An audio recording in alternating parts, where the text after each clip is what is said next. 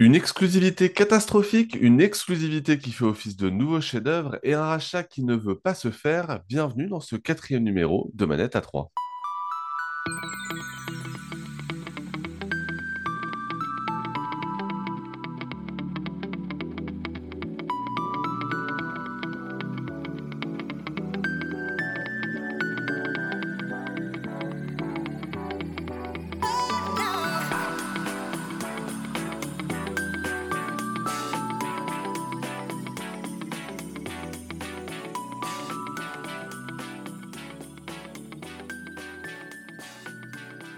Salut, je suis Sylvain, journaliste chez Télé Loisirs et bienvenue dans Manette à 3, votre podcast mensuel dédié à l'actualité du jeu vidéo. Pour m'accompagner, je suis très heureux d'accueillir Alvin qui revient de Malaisie dans à peine quelques jours. Et ça, c'est quand même franchement pas mal. Salut Alvin. Salut Sylvain, salut tout le monde. Oui, euh, mon aventure malaisienne touche à sa fin. Euh, encore quelques jours à Kuala Lumpur. Un petit détour par canton. On ira voir Macao. Voilà, ça sent le, ça, sent l'humidité, ça sent le soleil, ça sent la chaleur, tout ce que vous n'avez pas. Et après, je reviens en juin pour ne pas faire le 3 à Levallois-Perret cette année.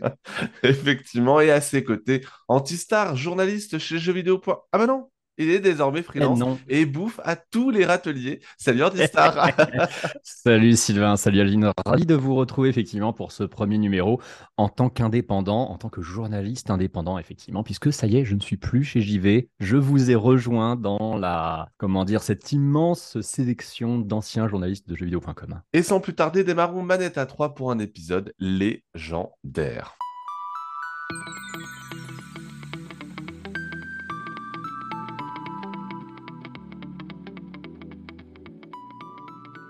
Mais juste avant de passer aux news, mon cher Antistar, bah voilà, ça y est, t'es parti de jeuxvideo.com. Alors, est-ce que la vie est plus belle? Est-ce que l'herbe est plus verte? Est-ce que l'air est plus frais? Ah, Écoute, il est peut-être un peu tôt pour le dire. Hein. Euh, ça fait seulement euh, une semaine que vraiment mon contrat est terminé. Même si c'est vrai que ça fait maintenant un petit peu plus d'un mois que j'ai arrêté de travailler chez JV, que j'ai commencé déjà à plancher sur pas mal d'autres projets. Euh, dire que l'herbe est plus verte ou l'air plus pur ailleurs, ce serait quand même un petit peu ingrat vis-à-vis de JV. Hein. JV m'a quand même offert huit années d'expérience dans ce, milieu pour lesquels je les remercierai toujours, euh, notamment au niveau des opportunités que ça me donne. Maintenant, il y a un truc euh, sur lequel on ne peut pas se mentir, c'est que oui, je jouis d'une plus grande liberté, clairement, euh, aussi bien d'un point de vue éditorial que des gens pour qui je peux bosser c'est vrai que c'est quelque chose dont j'avais besoin. Euh, je suis un peu en mode électron libre, je suis quelqu'un qui bosse un peu euh, à sa sauce dans son coin. Je n'étais pas très très compatible avec le modèle de, salariat hein, d'une manière générale, et que ce que ce soit JV ou qui que ce soit d'autre d'ailleurs. Hein. donc, euh, mais du coup, ouais, ça fait ça fait du bien, ça fait du bien. Je, vole de mes propres ailes. J'ai déjà des projets très cool, certains qui ont déjà eu lieu, certains qui sont en cours et qui bah, vont marcher sur le le moyen, voire long terme, on l'espère, et puis d'autres à venir euh, dont je ne peux même pas parler parce qu'il y en a certains qui sont encore pour l'instant euh, totalement sous embargo interne, on va dire. Ouh là là, on a hâte évidemment d'en savoir euh, davantage et ce sera en exclusivité dans ce podcast, j'espère. Ah bah, il va de soi que le podcast aura droit à des, petits insides, des petites exclusivités dans la mesure du possible, ça va de soi. Bon, et eh ben passons à l'actu, hein, ce sera plus simple. en attendant les exclusivités, on va parler de l'actualité qui a quand même été assez dense ce mois.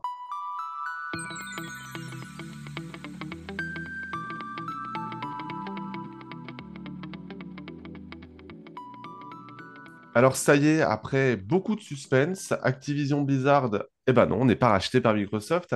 Euh, cette décision, on la doit euh, bah, à la CMA, l'autorité de la concurrence euh, anglaise.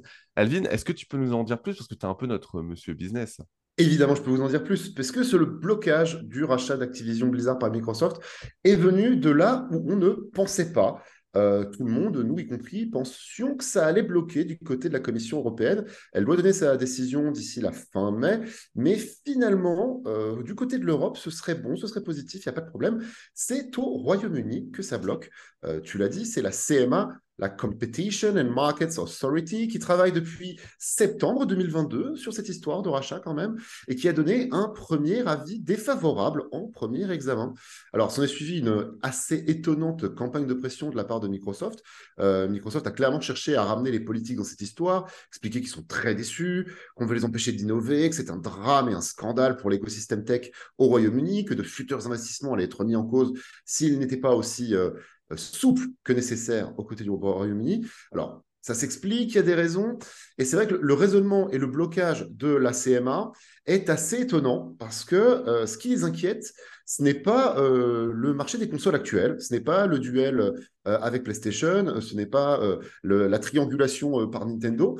ce qui les inquiète, c'est le futur marché du cloud. Ils expliquent que Microsoft propose un deal sur 10 ans avec ce qu'on avait déjà évoqué, Call of Duty qui sortirait sur tous les supports pendant 10 ans, qu'ils n'allaient pas s'approprier Call of Duty.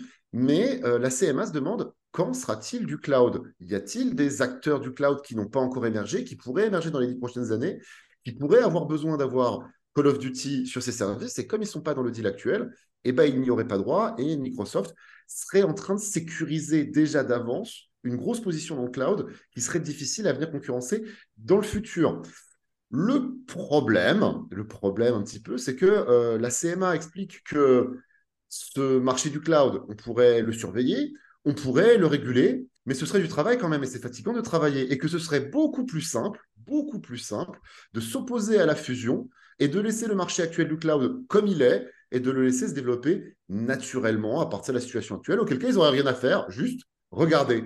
Donc, pour vous dire que euh, politiquement, ça va être quand même compliqué à justifier euh, auprès euh, des, ministres qui vont regarder ce qu'a foutu l'autorité de la concurrence, quand l'autorité de la concurrence explique de oui, on pourrait autoriser, mais il faudrait qu'on travaille et on a un peu la flemme parce que c'est littéralement l'argumentaire qu'ils ont. Euh, pour l'instant, pour l'instant, euh, le Royaume-Uni reste très droit dans ses bottes. Ils ont redonné un nouvel ordre il y a une semaine, expliquant que Microsoft ne doit absolument plus avancer sur le dossier. Ils ne doivent pas racheter une action supplémentaire d'Activision Blizzard sans demander l'autorisation au Royaume-Uni d'abord, et que s'ils se mettaient à le faire, ce serait évidemment extrêmement mal vu et très rapidement puni par la CMA. Euh, du côté de l'Activision, on commence à se préparer au fait que ça puisse capoter, hein, ce qui n'était clairement pas le cas il y a six mois, un an. Euh, dans les derniers résultats financiers, ils ont bien expliqué que Activision Blizzard King pourrait continuer sa route en solo et qu'il faut peut-être pas s'y préparer, mais euh, avoir en tout cas un plan C ou un plan D ou un plan Z euh, au cas où. Moi, j'ai quand même une pensée pour Nintendo qui espérait évidemment euh, son épisode de Call of Duty. Non, blague à part, est-ce qu'on peut dire quand même que... Ah, c'est dommage. c'est dommage, effectivement.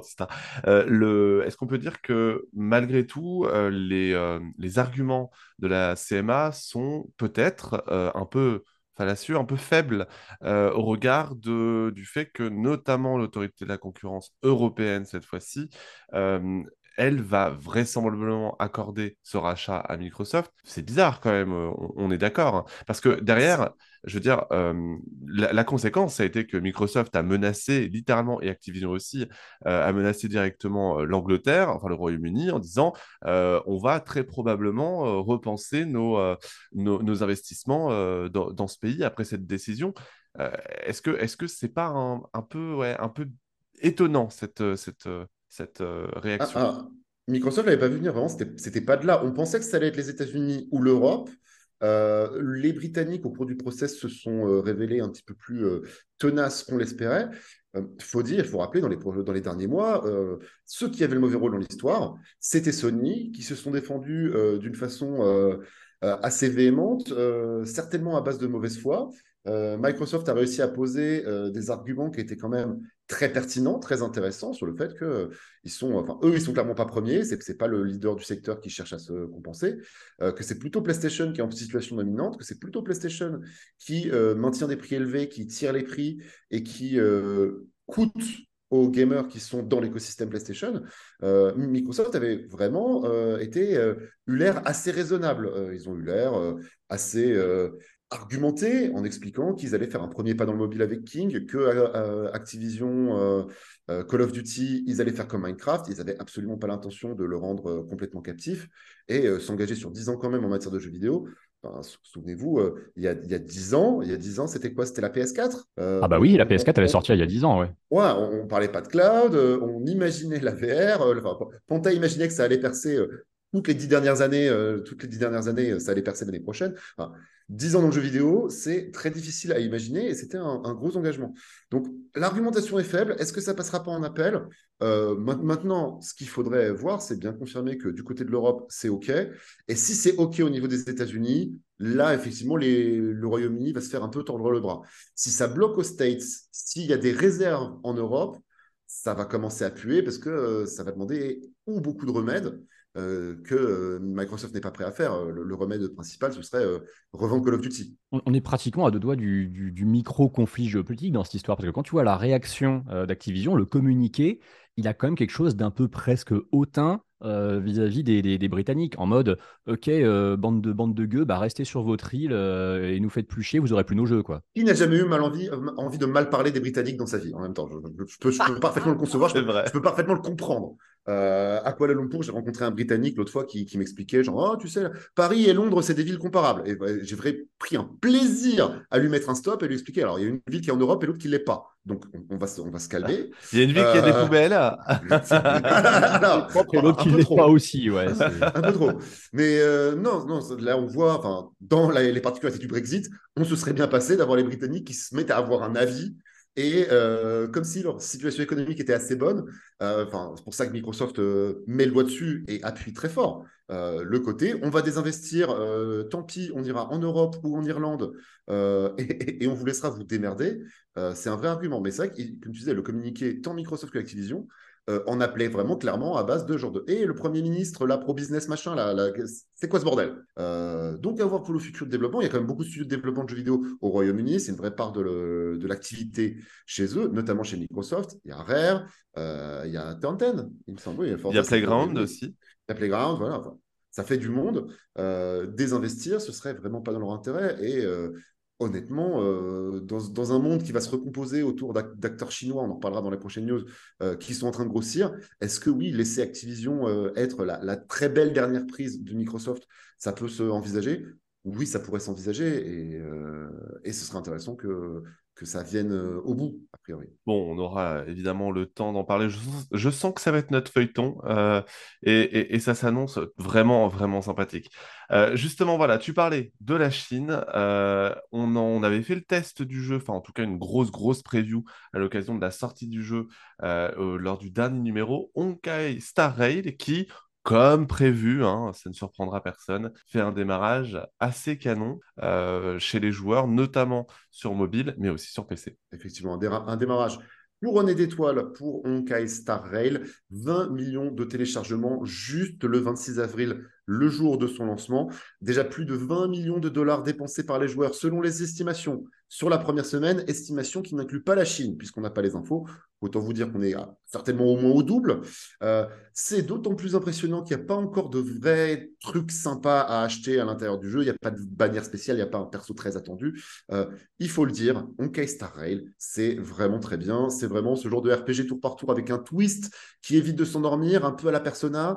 Euh, le fait d'être en tour par tour, on se rend compte que finalement, au moins avoir Faire des combats en tour par tour rapidement, c'est un peu moins chiant que faire des combats nuls dans Genshin quand tu dois faire des ennemis faibles dans Genshin. Et eh ben c'est un peu nul parce que tu, tu, peux pas, es obligé de regarder quand même l'écran. Au moins dans Rail, tu peux regarder tes tweets et appuyer sur A, voire mettre le combat automatique. Euh, là actuellement, on a au moins une cinquantaine d'heures de quête principale qui est vraiment qui est vraiment sympa. Hein, voilà, oui, j'allais le dire. J'allais le dire, effectivement, euh, il y, a, y, y, a, bien entre 40 et 50 heures. Et je rappelle qu'effectivement, malgré son côté gacha qui peut euh, faire fuir pas mal de monde, et c'est compréhensible, euh, le, il n'est pas nécessaire, encore une fois, de dépenser de l'argent. Moi, personnellement, je n'ai rien dépensé. J'ai terminé la quête principale et je me connecte tous les jours pour faire quelques quêtes qui apparaissent petit à petit. Les, quotidiennes. Euh, les pas forcément que les quotidiennes, il y a aussi des quêtes de personnages notamment qui pop en fait, euh, simplement pour te dire, euh, voilà, n'hésite pas à revenir quand même régulièrement. Il faudra voir à, quel, à quel point le jeu arrive à se renouveler. On attend notamment bah, la suite du scénario pour la prochaine mise à jour. Donc ce sera, l'occasion de voir à quel point le jeu arrive vraiment à s'imposer par rapport à Genshin Impact et si il profite du même succès. Mon cher Antistar, je me tourne vers toi parce qu'on a appris lors des derniers résultats financiers toujours extrêmement euh, importants pour, euh, Nintendo qu'il n'y aurait a priori pas de nouvelle Switch euh, avant au moins l'année prochaine, c'est le journal de JV qui doit faire la gueule, je pense. Bah, écoute, pour ça, il faudrait que le journal de JV existe encore et, euh, n'ait pas été euh, sauvagement assassiné un jour, hein, j'ai envie de dire, en pleine gloire. Euh, mais effectivement, c'est marrant parce que tu vois, quand on parlait justement de, de Honkai et de Genshin, à un moment, j'avais envie de glisser peut-être qu'on finira par voir ces jeux sur la Switch 2. Effectivement, un, serpent de mer, hein, cette histoire de, de nouvelle Switch, ça fait très longtemps qu'on en parle. On a des, les gens qui parlent de la fameuse Switch Pro, le rendez-vous à 15h, tout ça. Et Nintendo ne communique toujours pas officiellement sur un nouveau hardware, même si euh, leur bilan financier, là, effectivement euh, récent, a commencé à laisser entrevoir qu'ils vont bientôt en parler. En gros, comme vous le savez, tous les éditeurs, euh, les constructeurs font un bilan financier de leur année fiscale, enfin, ils font même des bilans trimestriels. Ça pop donc toujours en général un bon mois après la fin du trimestre en cours, voire de l'année en cours. Et Nintendo, comme tout le monde, a fait son bilan de l'année fiscale 2022-2023 qui se concluait le 31 mars et dont ils ont donné les résultats début mai. Et on s'est dit, avec les prédictions de vente à venir pour l'exercice fiscal 2023-2024, on aura peut-être un premier indice. Est-ce que des prévisions de vente de Switch à la baisse vont laisser supposer l'arrivée d'un nouveau hardware? Le problème, c'est que après avoir vendu quasiment 18 millions de Switch pardon, sur le dernier exercice fiscal, ils en prévoient encore 15 pour l'exercice à venir. Or, jamais ils en prévoiraient 15 s'il y avait un nouveau hardware qui sortait avant le 31 mars 2024. Ça n'aurait pas de sens. Un nouveau hardware, il veut dire la fin de vie de la Switch. Et jamais tu vends 15 millions de Switch sur un exercice fiscal qui est le dernier de la console où elle est remplacée. Et le président de Nintendo, alors il a été très très vague hein, dans ses propos. En plus, c'est des propos qui ont été plus ou moins traduits du japonais, mais euh, heureusement, il y a un certain euh, Verdier Sama qui nous a donné des petites indications sur ce que ça voulait dire. Il a littéralement dit euh, Nos prédictions tiennent en compte le fait qu'aucun hardware ne sortira durant cet exercice. Ça ne veut pas dire qu'ils ne vont pas en sortir, mais en tout cas, les prédictions sont basées sur le fait qu'il n'y aura pas de nouveau hardware avant au moins, au moins le 1er avril 2024. La question, c'est quand est-ce qu'ils vont l'annoncer? Parce que s'ils en sortent un, on va dire en avril 2024, il faudra quand même l'annoncer avant. La Switch avait été officiellement baptisée comme telle dans une présentation euh, qui est en octobre 2016 pour une sortie en mars 2017, on le rappelle. Si vraiment Nintendo a l'intention de sortir sa nouvelle console au début du printemps 2024, il faut une annonce durant cet automne, donc en octobre-novembre. Après, Antistar, euh, on va pas se mentir, il est très peu probable. Alors, c'est arrivé à l'époque euh, du GameCube, mais c'était pour l'Europe. Mais la GameCube. du GameCube.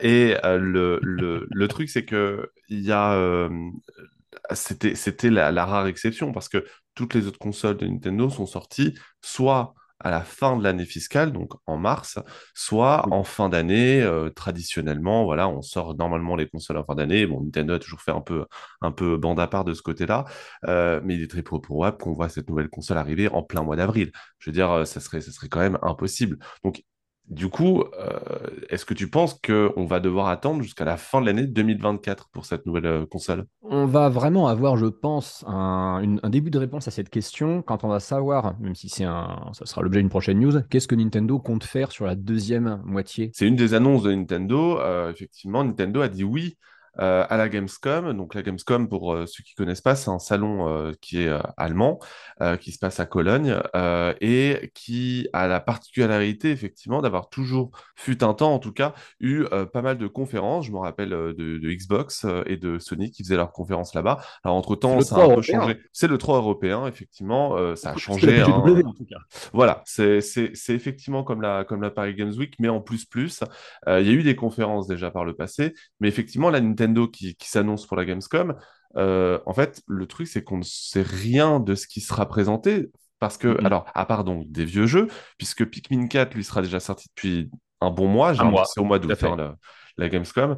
Euh, un mois. Et en fait, il n'y a rien de prévu au-delà de, de, de, cette période-là. Zelda euh, est donc déjà sorti et je pense ne, ne, pas, ne pas me tromper en disant que c'est probablement le dernier très gros jeu de Nintendo sur, euh, sur, cette, euh, sur cette génération de Switch. Pourquoi serait-il là à la Gamescom s'il n'avait rien de véritablement nouveau à montrer? C'est la plus grande interrogation, effectivement, c'est que quand on a su que Nintendo serait à la Gamescom, donc l'annonce elle est vraiment récente, hein, on l'a su il y a genre 2-3 semaines, on s'est tous dit la Gamescom, donc c'est fin août, c'est un mois après la sortie de Pikmin 4, qui est le dernier jeu Nintendo à venir à disposer d'une date. Mais c'est pas comme si Nintendo, comme c'était le cas ces précédentes années, avait un gros line-up après Pikmin 4. Ils auraient pu, par exemple, avoir, je sais pas, 3-4 gros jeux qu'ils aient annoncés en mettant un placeholder 2023, voire 2024. Euh, le seul et unique jeu interne à Nintendo au-delà de Pikmin 4, c'est Metroid Prime 4. Et je pense qu'on est tous d'accord pour dire que c'est pas un le jeu qui va faire vendre des Switch, et deuxièmement, on sait que c'est un jeu au développement extrêmement compliqué sur lequel. Qui ne sortira pas sur Switch. Hein. Patient. C'est, en fait, c'est un peu leur Hollow Knight Song à eux, hein, j'ai envie de dire, Metroid Prime 4. C'est annoncé trop tôt, euh, développement visiblement très compliqué, et euh, écoutez, on en parlera quand on aura vraiment besoin et, d'en parler et des choses à vous dire. Donc à partir de là, quand tu vois ces infos-là, c'est quand même extrêmement suspect parce que s'ils vont à la Gamescom, c'est pour avoir donc un stand avec des jeux à, jouer. Ça va pas être juste pour nous faire des tournois sur Mario Kart 8 et Splatoon. C'est impossible. Je suis désolé, même si Pikmin sort un mois avant et qu'il y a des gens qui kiffent Pikmin, je suis désolé, ça sera pas pour avoir un stand. Venez essayer Pikmin. Le jeu sera sorti depuis un mois. Je dis pas qu'il aura déjà vécu, mais on n'est pas sur un très gros titre. Pikmin 4, c'est un caprice de Miyamoto, c'est un jeu Wii U qui aurait dû sortir depuis 2015. Calme-toi, Antistar, d'accord? Calme-toi, attention. Hein. Ah, pas loin, pas loin. Attends, attends, attends. Pikmin, ça reste quand même la dernière licence conçue par Miyamoto, parce qu'on va pas parler de Wii Music, hein, on va quand même être sympa avec lui. Mais Pikmin 4, on rappelle que c'est un jeu, c'est en septembre 2015 qu'ils avaient dit que ce jeu était fini à 90%. Alors, ok, qu'ils aient décidé de le, de le repousser sur Switch parce que la Wii U était morte et que ça serait bien que la Switch ait son Pikmin, qu'elle je veux bien. Mais ce jeu, on ne sait pas pourquoi, ça fait autant d'années qu'on l'attend. Mais bref, tout ça pour dire que on n'avait vraiment aucune idée de ce que Nintendo pourrait montrer à la Gamescom. La seule hypothèse qu'on avait, c'est ils ont tellement besoin de parler de Zelda de faire de, de, Zelda le, cœur de leur activité pendant un gros mois, qu'on va attendre que Zelda soit sorti, que même s'il n'y a pas de 3, ils feront peut-être un Nintendo Direct en juin, comme ils ont l'habitude. A priori, les rumeurs disent que non. Il n'y aura pas de Nintendo bah, Direct en juin. Moi, c'est ce que je pense aussi, parce que Nintendo est très traditionnaliste et Nintendo a toujours fait un direct uniquement s'il y avait un E3. On l'a vu l'année dernière, quand je l'avais dit lors des Amis Bro, on m'avait rionné. La vérité, c'est que, bah, en attendant, c'est ce qu'ils ont fait. Donc moi, je ne m'attends pas à ce qu'il y en ait. Par contre, avec les déclarations récentes de Furukawa, je me dis, il y a forcément quand même un truc qui va se passer, même si c'est peut-être euh, pas euh, du, lourd, mais au moins ils vont annoncer à minima des jeux qui sont peut-être pas des jeux enfin des jeux de fin de vie de la console, mais ils vont annoncer quelque chose parce que sinon, pourquoi aller à la Gamescom s'il y a littéralement aucun jeu à montrer? Le mieux qu'il pourrait faire, c'est nous surprendre énormément en montrant que Metroid Prime 4 est en fait à la fin de son développement, que c'est un jeu qui va sortir peut-être en octobre-novembre, mais ils ne peuvent pas avoir un stand juste pour Metroid Prime 4. Et ils pourront pas non plus annoncer un nouveau hardware euh, cet été et le rendre jouable à la Gamescom. Enfin, ça colle pas en fait avec les déclarations qu'il y a. Ce que tu dis sur euh, la fin de vie, c'est-à-dire, peut, ça peut être euh, un Ring Fit Adventure 2, tu vois, ce genre de truc un peu pas trop cher. beaucoup de choses, ouais. Le dernier Mario Party, il a deux ans. Euh, il n'y a pas de Pokémon officiellement annoncé. Est-ce qu'il n'y a, pas un studio... y a, pas un studio tiers qui bosserait pas sur un autre, un, petit remake euh, qui traîne par là, facile à faire Oui, voilà, des portages de jeux C'est ça, c'est ce genre de truc, effectivement, qui peut être annoncé un peu en catimini. Euh, moi, j'ai toujours. Alors, c'est mon col complètement pété, euh, mais ça m'amuse d'y croire. je crois toujours à la Nintendo Switch Lite OLED, c'est-à-dire une, entre guillemets, gamme un peu premium de Switch Lite parce qu'il y a encore des pièces à écouler et que, mine de rien, bah, ça referait vendre un peu des Switch parce que s'ils ont quand même prévu de vendre encore 15 millions de Switch alors que tout le monde a cette putain de console, absolument tout le monde a la Switch. Tu mets un sticker Zelda dessus et les mecs la rachètent. Bah déjà oui, moi ce sera tu, mon cas. Tu mets, tu mets un sticker Pikachu et Verdi la rachète. Évidemment, euh, évidemment. Euh, moi je, je, je pense qu'ils vont probablement euh, nous refaire, même si je trouve pas ça intelligent, mais ils vont nous refaire le coup du allez, on a une dernière gamme de, consoles à écouler. Euh, bon, il y a aussi des indices qui vont dans l'autre sens, euh, qui nous laissent supposer que non, Nintendo n'a pas de révision de la Switch prévue avant que la console n'arrive à sa fin. Mais il y a un gros distinguo à faire entre une révision qui donc signifie peut-être une upgrade de la console, une upgrade du hardware, et juste un modèle alternatif euh, qui serait, tu vois, à mi-chemin entre le modèle premium qui est la OLED et le modèle un peu budget qui est la, qui est la Switch Lite. Je ne, je ne vois que ça parce que sinon, c'est indirect, improbable en juin sur un créneau où normalement ils ne se mettent pas parce qu'il n'y a pas de 3 et qu'ils s'en foutent, et plusieurs annonces de jeux dont on se dirait, mais pourquoi ne pas en avoir parlé plus tôt? Sauf si vraiment ils ont tout voulu miser sur Zelda. En vrai, ils ont raison vu l'espace médiatique que le jeu occupe et que tout ce qu'il y a sur la seconde moitié 2023, Ça attendra juin, ça attendra que Zelda soit sorti. Rassurez-vous, vous aurez votre, votre direct habituel. Et puis vous en aurez encore en septembre pour vous, pour vous occuper. Parce que là, on n'a rien. On a juste deux DLC de Mario Kart et Pokémon, mais Pokémon, c'est même pas Nintendo qui communique dessus habituellement. Et c'est des DLC encore une fois. Bon, euh, en tout cas, euh, là où on est sûr d'avoir quelque chose au mois de septembre, c'est le GP Explorer 2. Ça y est, euh, Squeezie a officialisé la nouvelle, la bonne nouvelle, comme dirait Manu sur Télé Loisirs. Euh, il y aura bien une deuxième édition du GP, Explorer, donc pour ceux qui euh, ne savent pas ce que c'est, euh, et pourtant il y avait plus d'un million de téléspectateurs sur Twitch l'an dernier pour la première édition. C'est une compétition de Formule 4 en compagnie de gros influenceurs, vidéastes, youtubeurs, streamers. et la question effectivement se posait hein, s'il y aurait une suite. il y en aura donc une le 9 septembre 2023 dès 8h avec les premiers essais notamment. Euh, les essais libres. Et euh, ce sera l'occasion de découvrir bah, tout plein de gens euh, un peu connus ou plus ou moins connus sur le circuit des 24 heures du Mans, toujours sous la réalisation d'Olivier Denis, qui se charge notamment de la réalisation du 24 heures du Mans. Donc, ce sera sur le circuit Bugatti. voilà, ce circuit historique, je pense que Antistar évidemment doit le connaître. C'est une, une, édition qui est, qui attendue un peu de pied ferme parce que l'an dernier, il y a eu quelques critiques, notamment sur le, manque de participantes, de participantes. Euh, et effectivement, on sent que cette année, Squeezie a vu un petit peu plus large. Euh, parmi les, euh, les, nouveaux participants hein, qu'il faut retenir, il y aura donc Magla, il y aura également Bagheera Jones. on peut aussi compter sur quelques retours, je pense notamment à Mixem, à Squeezie évidemment, à Gotaga, etc. on aura également Billy avec son père, voilà, qui sera en duo. C'est la belle story de cette édition. Effectivement, je vous invite d'ailleurs à voir justement sa vidéo où il parle de la paternité, parce qu'il est, il est papa depuis pas très longtemps, Billy. Alors, Billy, c'est Robert des Terres sur les réseaux sociaux. Et puis surtout, on a encore deux pilotes mystères, une écurie qui, qui, reste un mystère et qui pourrait en fait être composée par les commentateurs de Canal Plus de la Formule 1. Voilà, ah, ce, ne sont évidemment que des rumeurs. Dans tous les cas, on en saura davantage le 24 mai à l'ouverture de la billetterie. Et puisque le public pourra évidemment y assister avec plus de 60 000 personnes attendues contre 40 000 l'an dernier. Ce sera également l'occasion de voir si Twitch euh, propose un nouveau record parce que le plus gros, euh, la plus grosse audience française jusqu'à un autre événement euh, quelques semaines plus tard de Twitch l'an dernier, c'était ce fameux, ce fameux GP Explorer avec plus d'un million, 1,2 million je crois de téléspectateurs. C'était du jamais vu sur le Twitch français. Donc voilà, ce sera l'occasion de voir si effectivement ils ont aussi fait un, un upgrade au niveau des animations, du pré-show, etc. Bref, ça sera l'événement honnêtement à suivre. je sais que ça peut en faire rire certains, mais ce sera l'événement à suivre euh, au mois de septembre sur, euh, sur la plateforme euh, de streaming d'Amazon.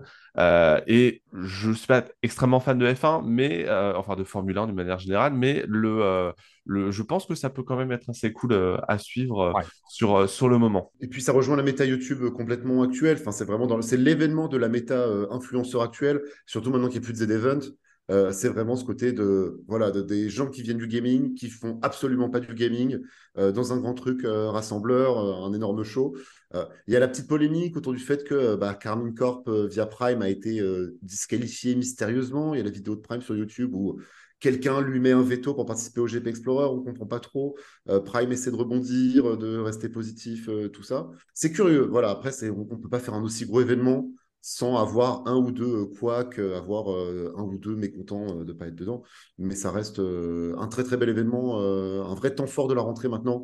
On sent qu'il y, a une espèce de, prime time à la rentrée de Twitch, de septembre à décembre. Il y a un gros événement comme ça par mois qui structure, entre guillemets, le fait que Twitch est tellement dans la pop culture. Twitch, c'est la culture maintenant. voilà, ça n'a pas besoin d'être à la télé. Euh, on peut faire un très gros truc sur Twitch. Ouais, je suis du, je suis du même avis, Kaline. Alors, je trouve ça giga cool parce qu'en plus, bah, tu le sais, moi, je suis un gros, gros fan de sport mécanique.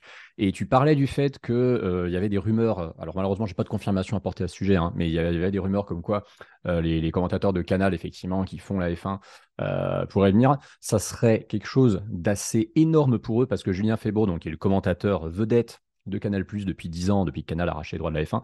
C'est quelqu'un qui a une très très grosse cote de popularité. C'est un excellent journaliste, c'est un excellent commentateur. Et je pense que ça serait une plus-value énorme en fait de ramener le public qui regarde Canal parce que Julien Febro, il est très présent sur les réseaux sociaux, il fait du Twitch aussi de son côté, ça pourrait encore plus faire comprendre à un public qui n'est pas forcément un public de Twitch, un public qui connaît les influenceurs et ce genre d'event, de, de, découvrir que c'est pas juste euh, des mecs euh, ultra sponsors de partout qui ont tellement de budget qu'ils peuvent euh, conduire des, des monoplaces un peu, un peu éco plus. Montrer qu'il y a vraiment quelque chose d'ultra sérieux avec une prod hyper professionnelle derrière et bah, mettre en avant un, événement qui peut être encore boosté. Donc à ce niveau-là, je pense qu'il y a quelque chose d'assez ouf à aller chercher. Ça, ça, ne peut que fonctionner au moins aussi bien que le précédent. Ça fera toujours mieux en tout cas que le, karting de notre euh, cher rival espagnol euh, eBay TV. Bon, et puis selon euh, les informations dont je dispose, il y a des négociations en cours pour que ce soit diffusé sur la télé,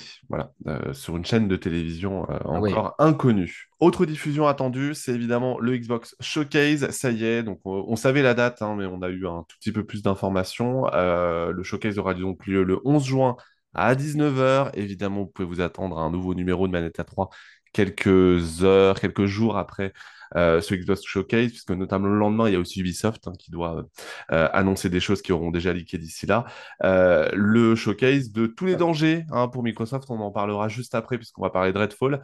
Mais très rapidement, le, donc vous aurez une heure et demie de showcase et ensuite un Starfield spécial, une émission spéciale Starfield, puisque le jeu doit normalement sortir au mois de septembre désormais. Et ce sera, je pense, l'occasion pendant à peu près 30-40 minutes de voir à quoi ressemble le jeu et s'il euh, tient toutes ses promesses.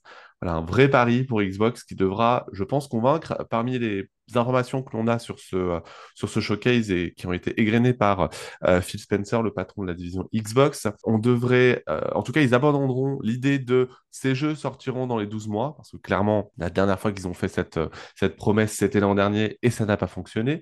Donc, c'est risqué, hein, trop risqué. trop risqué, effectivement. Alors certes, on n'est plus en période de Covid, mais néanmoins, Alvin revenant bientôt de Chine, on peut s'attendre euh, à un nouveau confinement. Hein. Euh, et, et, du coup, euh, le, le, voilà, ce sera effectivement l'occasion de voir peut-être en tout cas des productions qui sont en développement depuis de nombreuses, nombreuses années et d'avoir surtout des dates de sortie sur des titres comme Hellblade 2 par exemple. La, la, rumeur c'est Hellblade 2 effectivement. Ouais. Hellblade 2, il serait, il serait temps, il serait temps parce que là euh, on, parlait du, catalogue Nintendo qui n'est pas plein jusqu'à la fin de l'année. Bon, c'est Microsoft, alors c'est Microsoft, c'est Bethesda, donc en plus c'est pas tout à fait.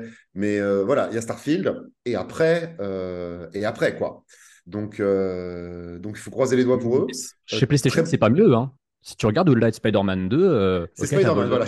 Alors, les amis, évitons de parler de PlayStation parce que vous allez voir que on est en train de dire à machin, ils ont rien, etc. Et euh, dans trois jours, ils annoncent en direct. Alors, euh, ah, ça suffit. Ça non, mais provoque le destin, c'est ce qu'il faut. voilà, ça provoque le destin. Effectivement, il y a une rumeur que PlayStation prépare un showcase d'ici la fin du mois de mai, à, a priori aux alentours du 25 mai.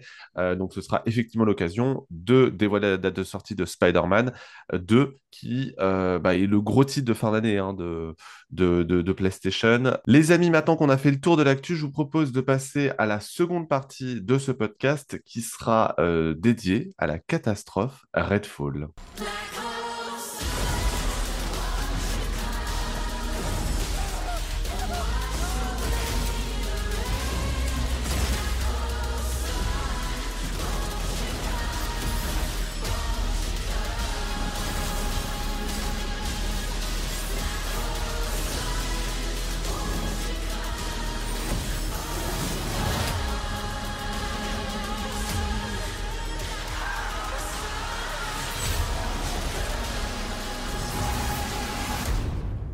Alors ça y est, deux ans après son annonce, Redfall est enfin disponible. Redfall, c'est le nouveau jeu d'Arkane Austin, les développeurs de Prey, l'excellent Prey. Et pourtant, malheureusement, Redfall est une catastrophe. Je pense que le mot peut être utilisé tant il a fait parler par ses défauts, par ses euh, problèmes d'optimisation, que ce soit sur console où il n'est disponible qu'à 30 FPS et sur PC où bon bah c'est pas terrible non plus et pourtant ça n'est que de l'Unreal Engine 4.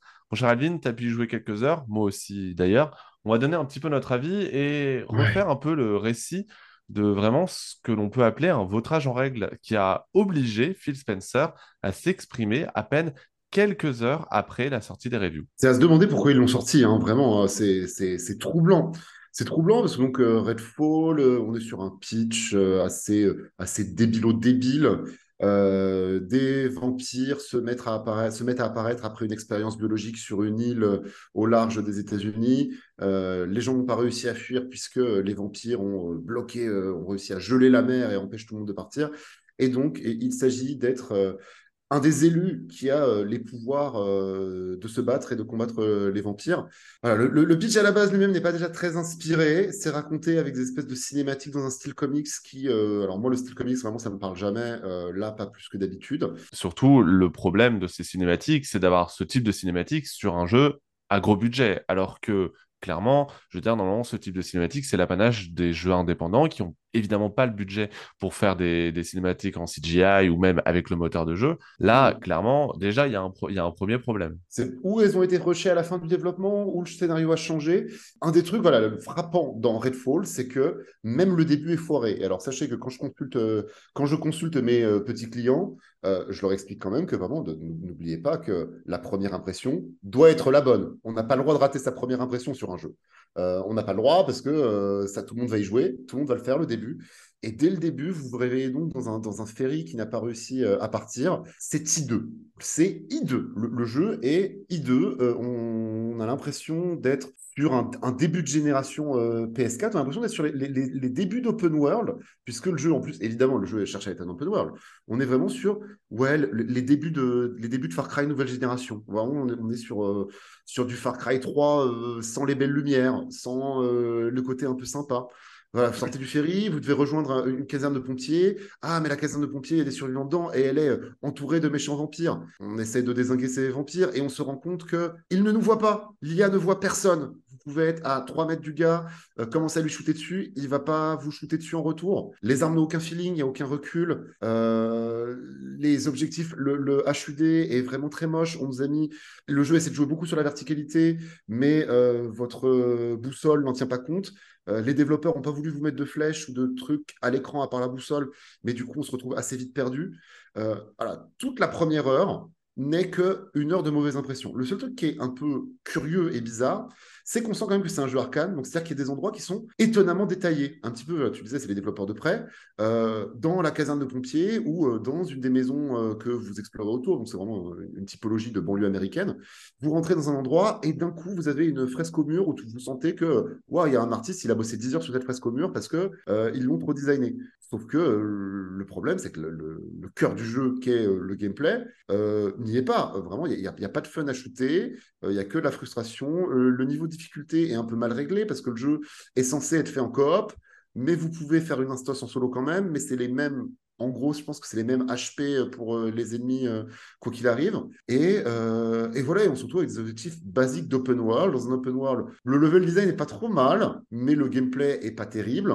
Et c'est moche. Et les petites tentatives d'ambiance n'arrivent absolument pas à rattraper un cœur de gameplay où c'est pas un bon shooter.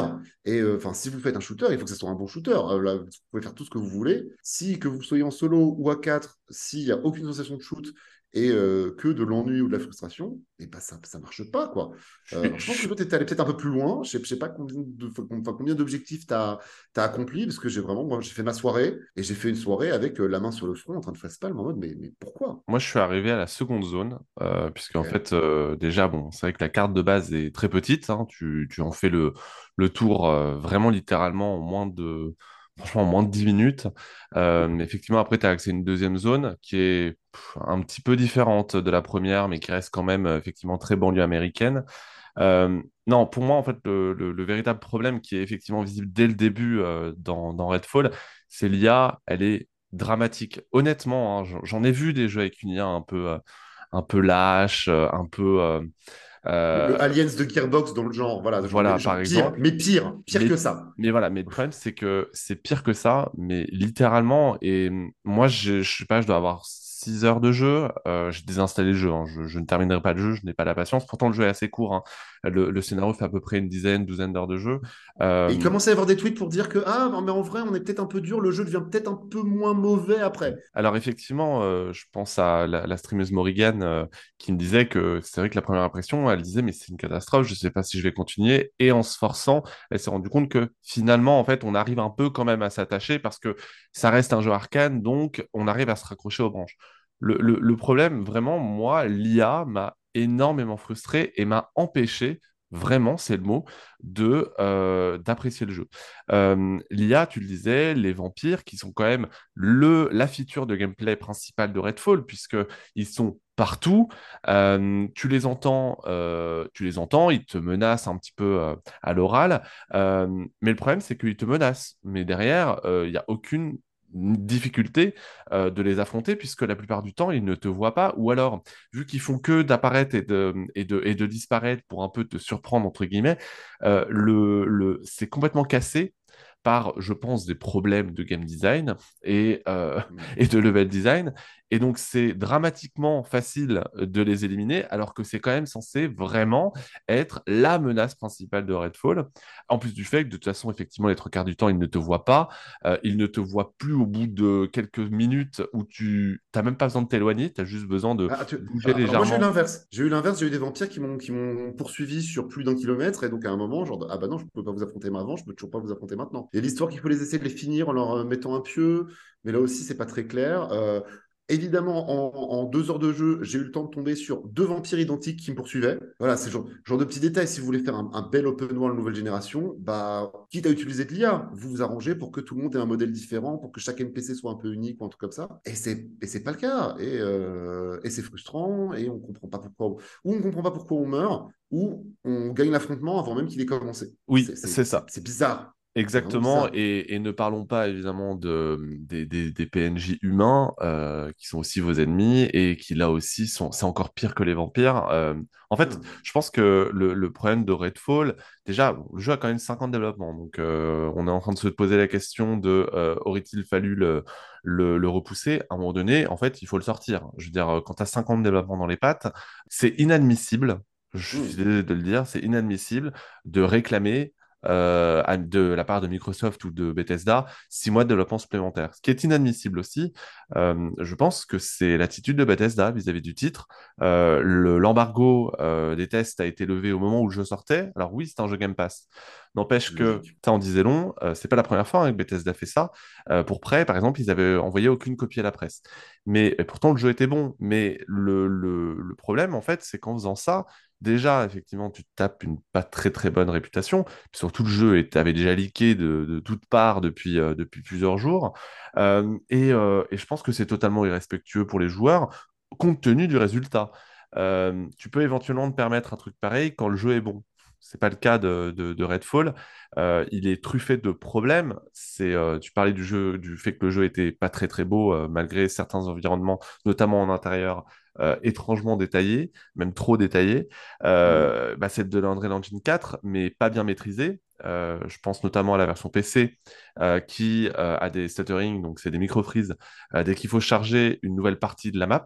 là où un horizon, par exemple, le, Zero Dawn, hein, donc même euh, le, premier épisode qui date de la PS4, euh, a une manière de, générer euh, son décor, son environnement beaucoup plus intelligente. Donc là, clairement, je ne sais pas si c'est de la compétence, hein, mais en tout cas, il y a une méconnaissance totale dans le développement de, de, l'Unreal Engine 4.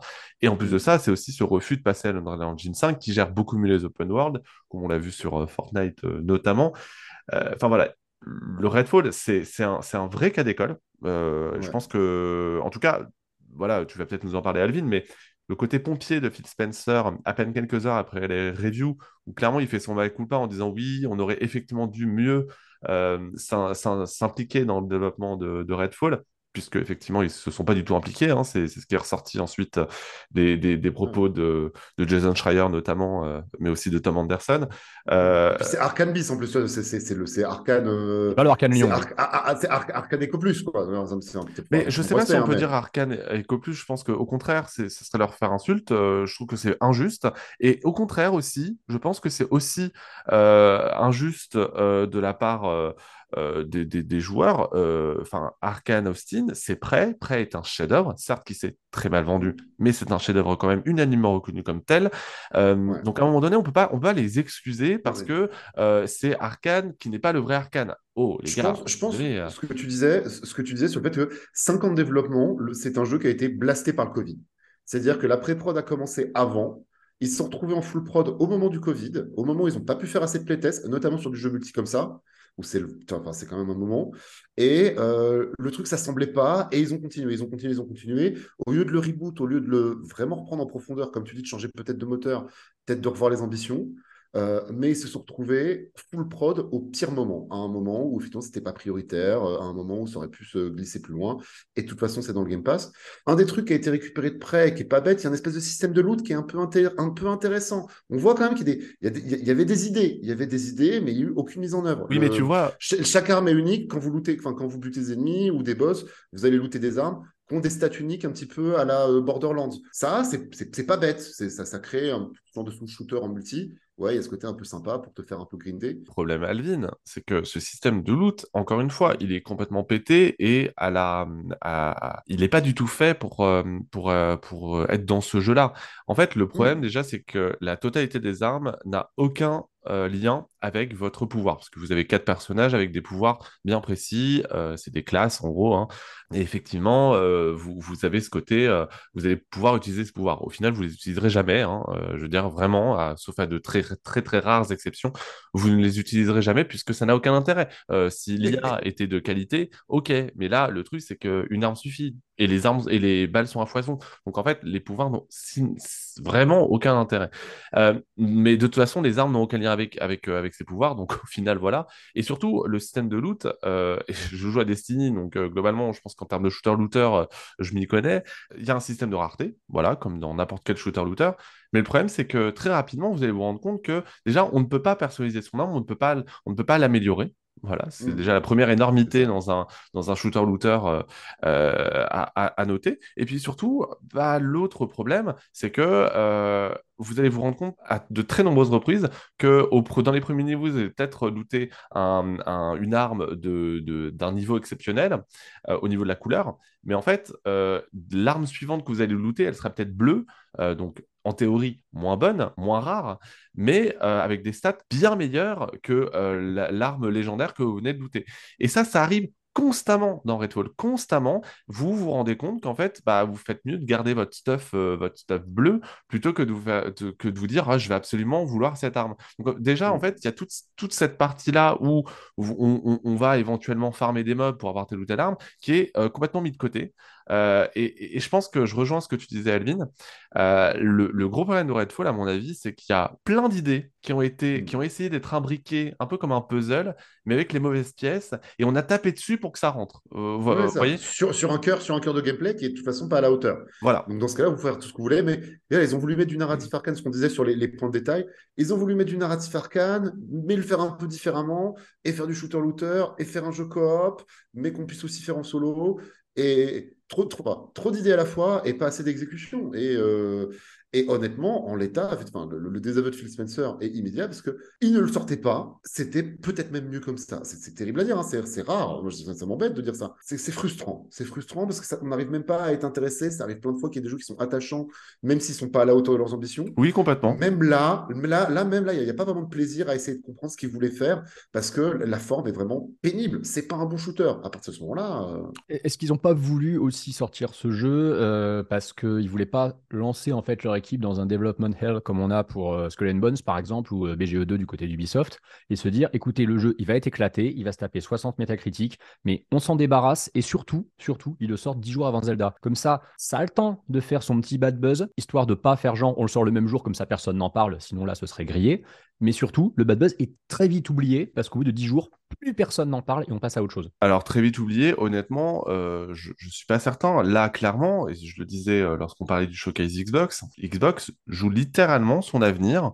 dans les prochaines semaines, euh, parce que non pas qu'ils soient en difficulté horrible, là là là, c'est la fin. Non, ça c'est Nintendo, c'est souvent la fin. Xbox, évidemment, a l'air insolide. Mais le, le, mais le problème, c'est que là, ça a eu un vrai, c'est une tache d'huile littéralement, sur, sur le Game Pass, sur la, la politique de Microsoft. Je pense qu'en fait, en voulant absolument laisser euh, Bethesda faire ses bisbis, eh bien, ça a donné ce que ça devait donner. Euh, Bethesda nous a habitués de toute façon depuis quelques années à sortir des jeux pas finis, à sortir des jeux pas ouf. Euh, alors il y a Doom hein, qui, qui, sort de l'exception, mais, mais on se rappelle de Fallout 76. Microsoft, à un moment donné, je pense, et c'est ce que disait d'ailleurs Tom Anderson, je pense que Microsoft a sous-estimé très clairement le fait que ça pouvait leur retomber dessus. Et euh, vous vous souvenez, au tout début de ce, podcast, on se moquait du fait ah, c'est un jeu Game Pass, c'est un jeu Game Pass. Bah là, voilà, là, ça montre encore une fois que le Game Pass n'a finalement que des jeux qui sont très moyens. Euh, c'est l'une des pires exclusivités Xbox en termes de notation. Euh, aujourd'hui, on est à, à 58 métacritiques, ce qui est catastrophique, je veux dire. Oh c'est en dessous de 60 maintenant C'est en dessous de 60. Mais oui. je crois que j'y vais à mis un 13 qui est très poli. Enfin, vraiment, c'est poli de mettre 13. Parce que vraiment, euh, oui, c'est 60. Ce que tu disais, c'est 11-12. Hein. Moi, moi je, je, pars sur un, sur un 11, ouais, ça a travaillé, ouais, mais il euh, n'y a aucun fun. Il n'y a aucun fun. Et puis, effectivement, je parlais du fait que techniquement, c'était pas ça. Alors, sur PC, effectivement, c'est une catastrophe. Mais sur, sur Xbox, c'est encore pire. Sur Xbox Series, parce que c'est un jeu exclusivement next-gen, hein, quand même. Euh, il y a euh, un an en arrière, il nous, Arkane, Arkane, nous expliquait que abandonner la PS5, c'était la meilleure chose qui pouvait arriver à la version Xbox. Le, on a appris, il n'y a pas longtemps d'ailleurs, que Microsoft a appris qu'il y aurait que du 30 FPS deux semaines avant le lancement, deux semaines avant l'annonce, pardon. Euh, de, de, cette actualité. Enfin, sérieusement, on est où? On est en 2023, c'est un jeu sous Unreal Engine 4. Hein Unreal Engine 4. Et malgré tout, le jeu, euh, le jeu est en 30 FPS sur Xbox Series. Soyons sérieux 5 minutes. Ne, veux-tu pas nous parler d'un vrai jeu à la place? Eh ben, le problème, c'est qu'il y a aussi des problèmes techniques. Mais et oui, effectivement, Redfall euh, est un exemple à ne pas suivre. Et j'espère que ça servira d'exemple. Et comme le disait Phil Spencer, ça n'est évidemment pas du tout dans l'intérêt de Microsoft ou même de Bethesda, euh, malgré tous ces torts, de sortir un jeu dans cet état-là. Ça n'est pas bon pour l'industrie d'une manière générale, puisque c'est l'une des très rares euh, euh, exclusivités qui est basée sur une nouvelle IP de ces, ces, dernières années sur, sur, sur console. Donc c'est malheureusement dommage et j'espère sincèrement qu'avec le showcase, ça se passera un petit peu mieux. Mais effectivement, mon cher Alvin, il est temps de parler bah, d'un très bon jeu, euh, malgré ses dérives techniques. Je vous propose de passer à la troisième partie de ce podcast dédié à Star Wars Jedi Survivor. place that's worth fighting for, no matter the cost.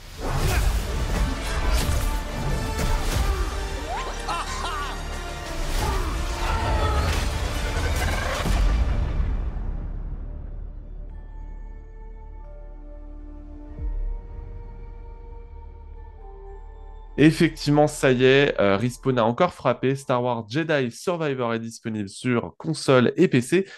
Bon, euh, juste avant euh, de, vous parler de, mes impressions sur le jeu d'une manière plus globale, je voudrais quand même revenir un tout petit peu sur les problèmes euh, techniques de Jedi Survivor. Alors moi, malheureusement, euh, je n'ai pas subi les graves soucis euh, qu'ont subi les joueurs lors du lancement et d'ailleurs toujours en cours malgré les patchs, puisque j'ai une très grosse config et donc forcément, bah, j'ai plus de facilité à Comment il se la pète Je sais pas que je me la pète, mais c'est pour apporter un contexte.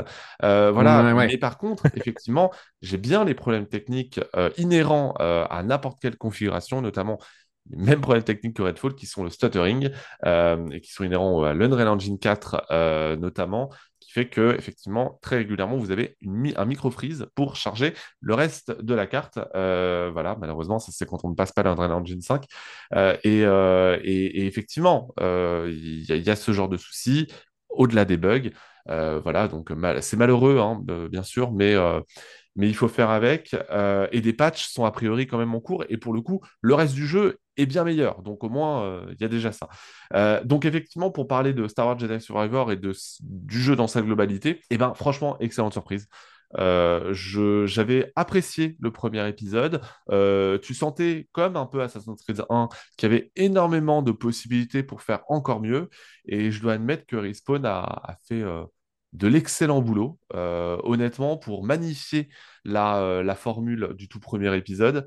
Euh, l'autre, l'autre détail aussi, c'est que, alors, et peut-être un défaut même, hein, c'est que effectivement, ça n'est qu'une évolution de la formule originale, puisque là, on passe d'un jeu qui était très Metroidvania, mais malgré tout très couloiresque, à un jeu en monde ouvert ça n'empêche pas le fait que de toute façon, puisqu'il n'y a pas de, il a pas de possibilité d'améliorer son loot euh, à travers des caisses, etc. Ce que vous looterez, c'est essentiellement soit euh, une manière d'augmenter votre vie ou tout simplement euh, des, cosmétiques pour votre arme ou pour votre personnage. Donc ça n'amène pas vraiment à l'exploration, même si vous le ferez quand même parce que le monde est, est sublime et que ça serait dommage de ne pas l'explorer. C'est vrai qu'on manque un petit peu, on se demande à quoi vraiment sert le le monde ouvert, euh, si ce n'est pour ne pas pouvoir améliorer ses armes ou son équipement. Bon, dans tous les cas, ça reste un récit qui est euh, vraiment très bien amené, euh, des environnements à couper le souffle, honnêtement. C'est vrai que autant le premier épisode avait été pas de première fraîcheur, autant voilà, cette suite est sublime. C'est probablement un des plus beaux jeux de cette année. Je je pense pas trop m'avancer là-dessus. Le, les différents affrontements, les énigmes, l'exploration d'une manière générale, c'est vraiment peuplé de très bonnes idées. On sent que Respawn euh, arrive vraiment à une sorte de maturité avec ce nouvel épisode. Euh, le, les cinématiques qui sont en fait avec les bandes noires euh, au format cinéma donc rendent vachement bien. je rappelle aussi que cet épisode est canon hein, dans, la, franchise Star Wars, ce qui est quand même pas, si, pas si anodin.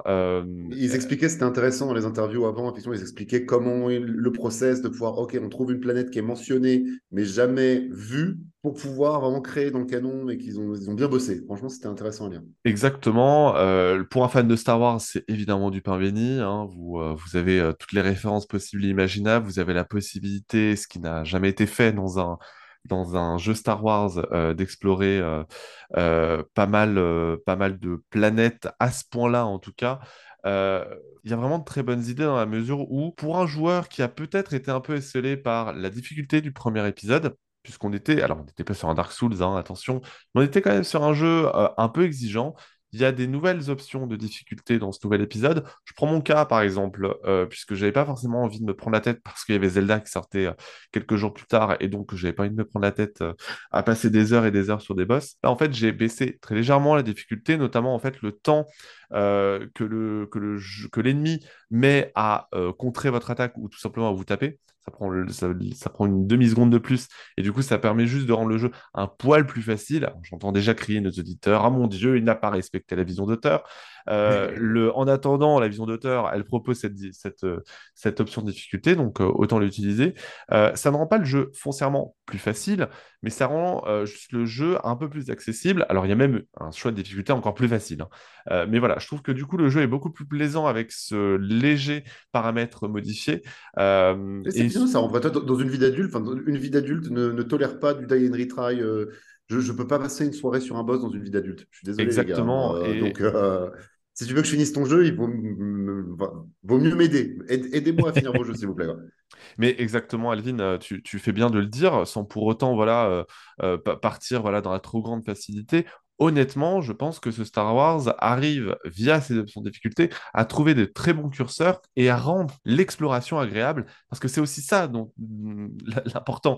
C'est que quand tu passes au monde ouvert, si c'est pour te faire défoncer par tous les mobs du coin, je pense à Elden Ring, j'ai quand même des doutes sur euh, l'intérêt sur le long terme pour des joueurs qui ne sont pas vraiment des joueurs. Vous voyez, le, euh, donc le grand public, voilà, je pense c'est pas leur faire insulte que de dire ça. Euh, je ne pense pas qu'il ait vraiment véritablement le temps ou l'envie de se prendre la tête sur des petits mobs alors que ce ne sont même pas des boss. Vous, voyez? Donc euh, voilà, je pense que de ce côté-là, ils ont, ils ont réussi à faire quelque chose de vraiment cool. Euh, et après, bah, niveau histoire, sans spoil, évidemment. niveau histoire, bah, là aussi, hein, c'est globalement bien raconté. on a on a une, mise en scène euh, assez exceptionnelle euh, par moment. Euh, la montée en puissance du jeu est vraiment hyper intéressante parce que toute la première partie, elle est particulièrement linéaire, mais justement pour nous apprendre tout le gameplay du jeu en fait. Alors ça mm. fait chier si vous avez si vous venez de terminer Jedi Fallen Order donc le précédent, le précédent épisode parce que bah, vous voyez des choses que vous connaissez déjà. Pour autant il y a quand même quelques nouveautés de gameplay et du coup il faut prendre en compte tout ça. Vous devez aussi vous apprendre à vous mouvoir dans un monde ouvert, euh, même si celui-ci est quand même assez dirigiste euh, en, premier lieu.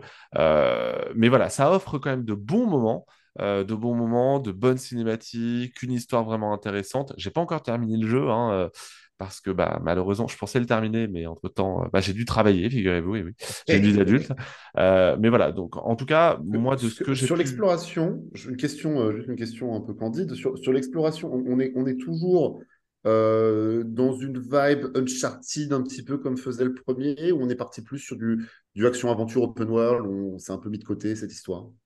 Toujours les deux, en fait, je dirais. il y a toujours, ce mix. Sur du parcours, euh, il est plus ouvert, non euh, Beaucoup plus ouvert, effectivement. Euh, alors, c'est pas un gigantesque monde ouvert. Hein. On est sur une planète égale un monde ouvert. Et vous n'explorez pas la planète, mais, mais en tout cas, vous avez la possibilité quand même d'explorer un vaste champ euh, d'environnement. Euh, il y a même des planètes où en fait les environnements changent du tout au tout. Vous avez toujours la possibilité d'aller dans, des grottes, euh, de vous retrouver face à des mobs assez imposants, de les tuer pour avoir un petit coffre et une moustache pour votre personnage, par exemple. mais, si elle est bien cette grotte, si elle est bien cette grotte. Elle est voilà. Ça, disons que on n'est pas au niveau d'un Zelda, par exemple, avec ses mini donjons. en, en, termes de diversité pour les grottes, par exemple, vous voyez. Mais ça donne quand même envie d'explorer un minimum, même si derrière le loot n'est pas forcément extrêmement satisfaisant, parce que bon, juste des skins euh, que tu ne verras que toi, puisque c'est un jeu exclusivement solo, euh, je ne sais pas si c'est vraiment intéressant. Mais en tout cas, voilà, il y a quand même ce possibilité, cette possibilité-là d'exploration. Donc, euh, donc j'ai envie de dire, franchement, je m'attendais à ce que ce soit un bon jeu. toutes les previews le montraient et globalement, voilà, les trailers étaient très prometteurs mais je ne pensais pas m'amuser autant alors que ça n'est finalement qu'une suite en quelque sorte. On, dépasse un peu le jeu à licence, on est un peu mieux que du jeu à licence. C'est ça, exactement. On est vraiment au-delà du jeu à licence. On sent que Respawn a voulu faire quelque chose de vraiment très très bien. Donc voilà, euh, bravo. beaucoup, euh, Sylvain, vraiment. Ouais. Non, parce que moi, j'ai beaucoup aimé Fallen Order, mais c'est un jeu que je trouvais assez instable techniquement et je trouvais qu'en fait, il avait plein de défauts de partout. Après, c'est la première fois que Respawn faisait un jeu euh, vu troisième personne. Et je m'étais dit, OK, je signe direct pour un 2 s'il corrige beaucoup de défauts. Et quand j'ai vu qu'il était full next-gen, je me suis dit, OK, il y a moyen que ce soit un énorme banger. Et j'ai vu des retours un poil mitigés, notamment justement sur les collectibles qui sont quasiment que du cosmétique, euh, des, des side quests qui servent pas à grand chose, et le fait que finalement, il n'y a pas ce côté vraiment euh, bigger, better, comme on dit. Euh, donc je craignais un petit peu, et ton retour me, rassure vraiment beaucoup. Bien sûr, hein, tu n'as pas ce côté bigger, better, mais au contraire, je pense que c'est bien, parce que ça évite d'avoir un trop plein. Voilà, et pour un jeu exclusivement solo avec. On n'a pas 80 heures à faire. Voilà, et ah, avec euh, justement très peu de, de, possibilités d'upgrade de son stuff, etc. Euh, ça, ça, je, pense que ça, ça sert un peu de patch à tout ça, donc tant mieux. Alors voilà, moi, si je devais vous conseiller euh, de le prendre, prenez-le plutôt sur console, du coup, euh, déjà parce que le jeu est quand même bien plus jouable à la manette, et surtout parce qu'il y a quand même moins de soucis techniques. Euh, le, le... Et sinon, attendez les patchs, il y a eu un gros patch, là, il n'y a pas très très longtemps sur, sur PC, mais peut-être attendez voilà, quelques patchs, et puis vous pourrez, vous pourrez vous le prendre. Dans tous les cas, si vous voulez vraiment... Au pire, au pire, le premier était dans le Game Pass, le deuxième il signera certainement un jour. Effectivement, oui, il est play, c'est à peu près 9 mois après la sortie du jeu. Au pire, sinon, vous avez toujours 10 heures de jeu gratuit avec votre amendement Game Pass, EA Play, voilà, que ce soit sur Xbox euh, ou sur PC. Euh, donc, si vous voulez tester un petit peu le jeu, c'est possible. Hein, euh, donc, n'hésitez pas. Bref, voilà pour cette review de Star Wars Jedi Survivor. Maintenant, on va passer au plus gros, probable jeu de l'année. Antistar va nous en parler puisqu'on va évidemment vous donner notre avis sur The Legend of Zelda Tears of the Kingdom.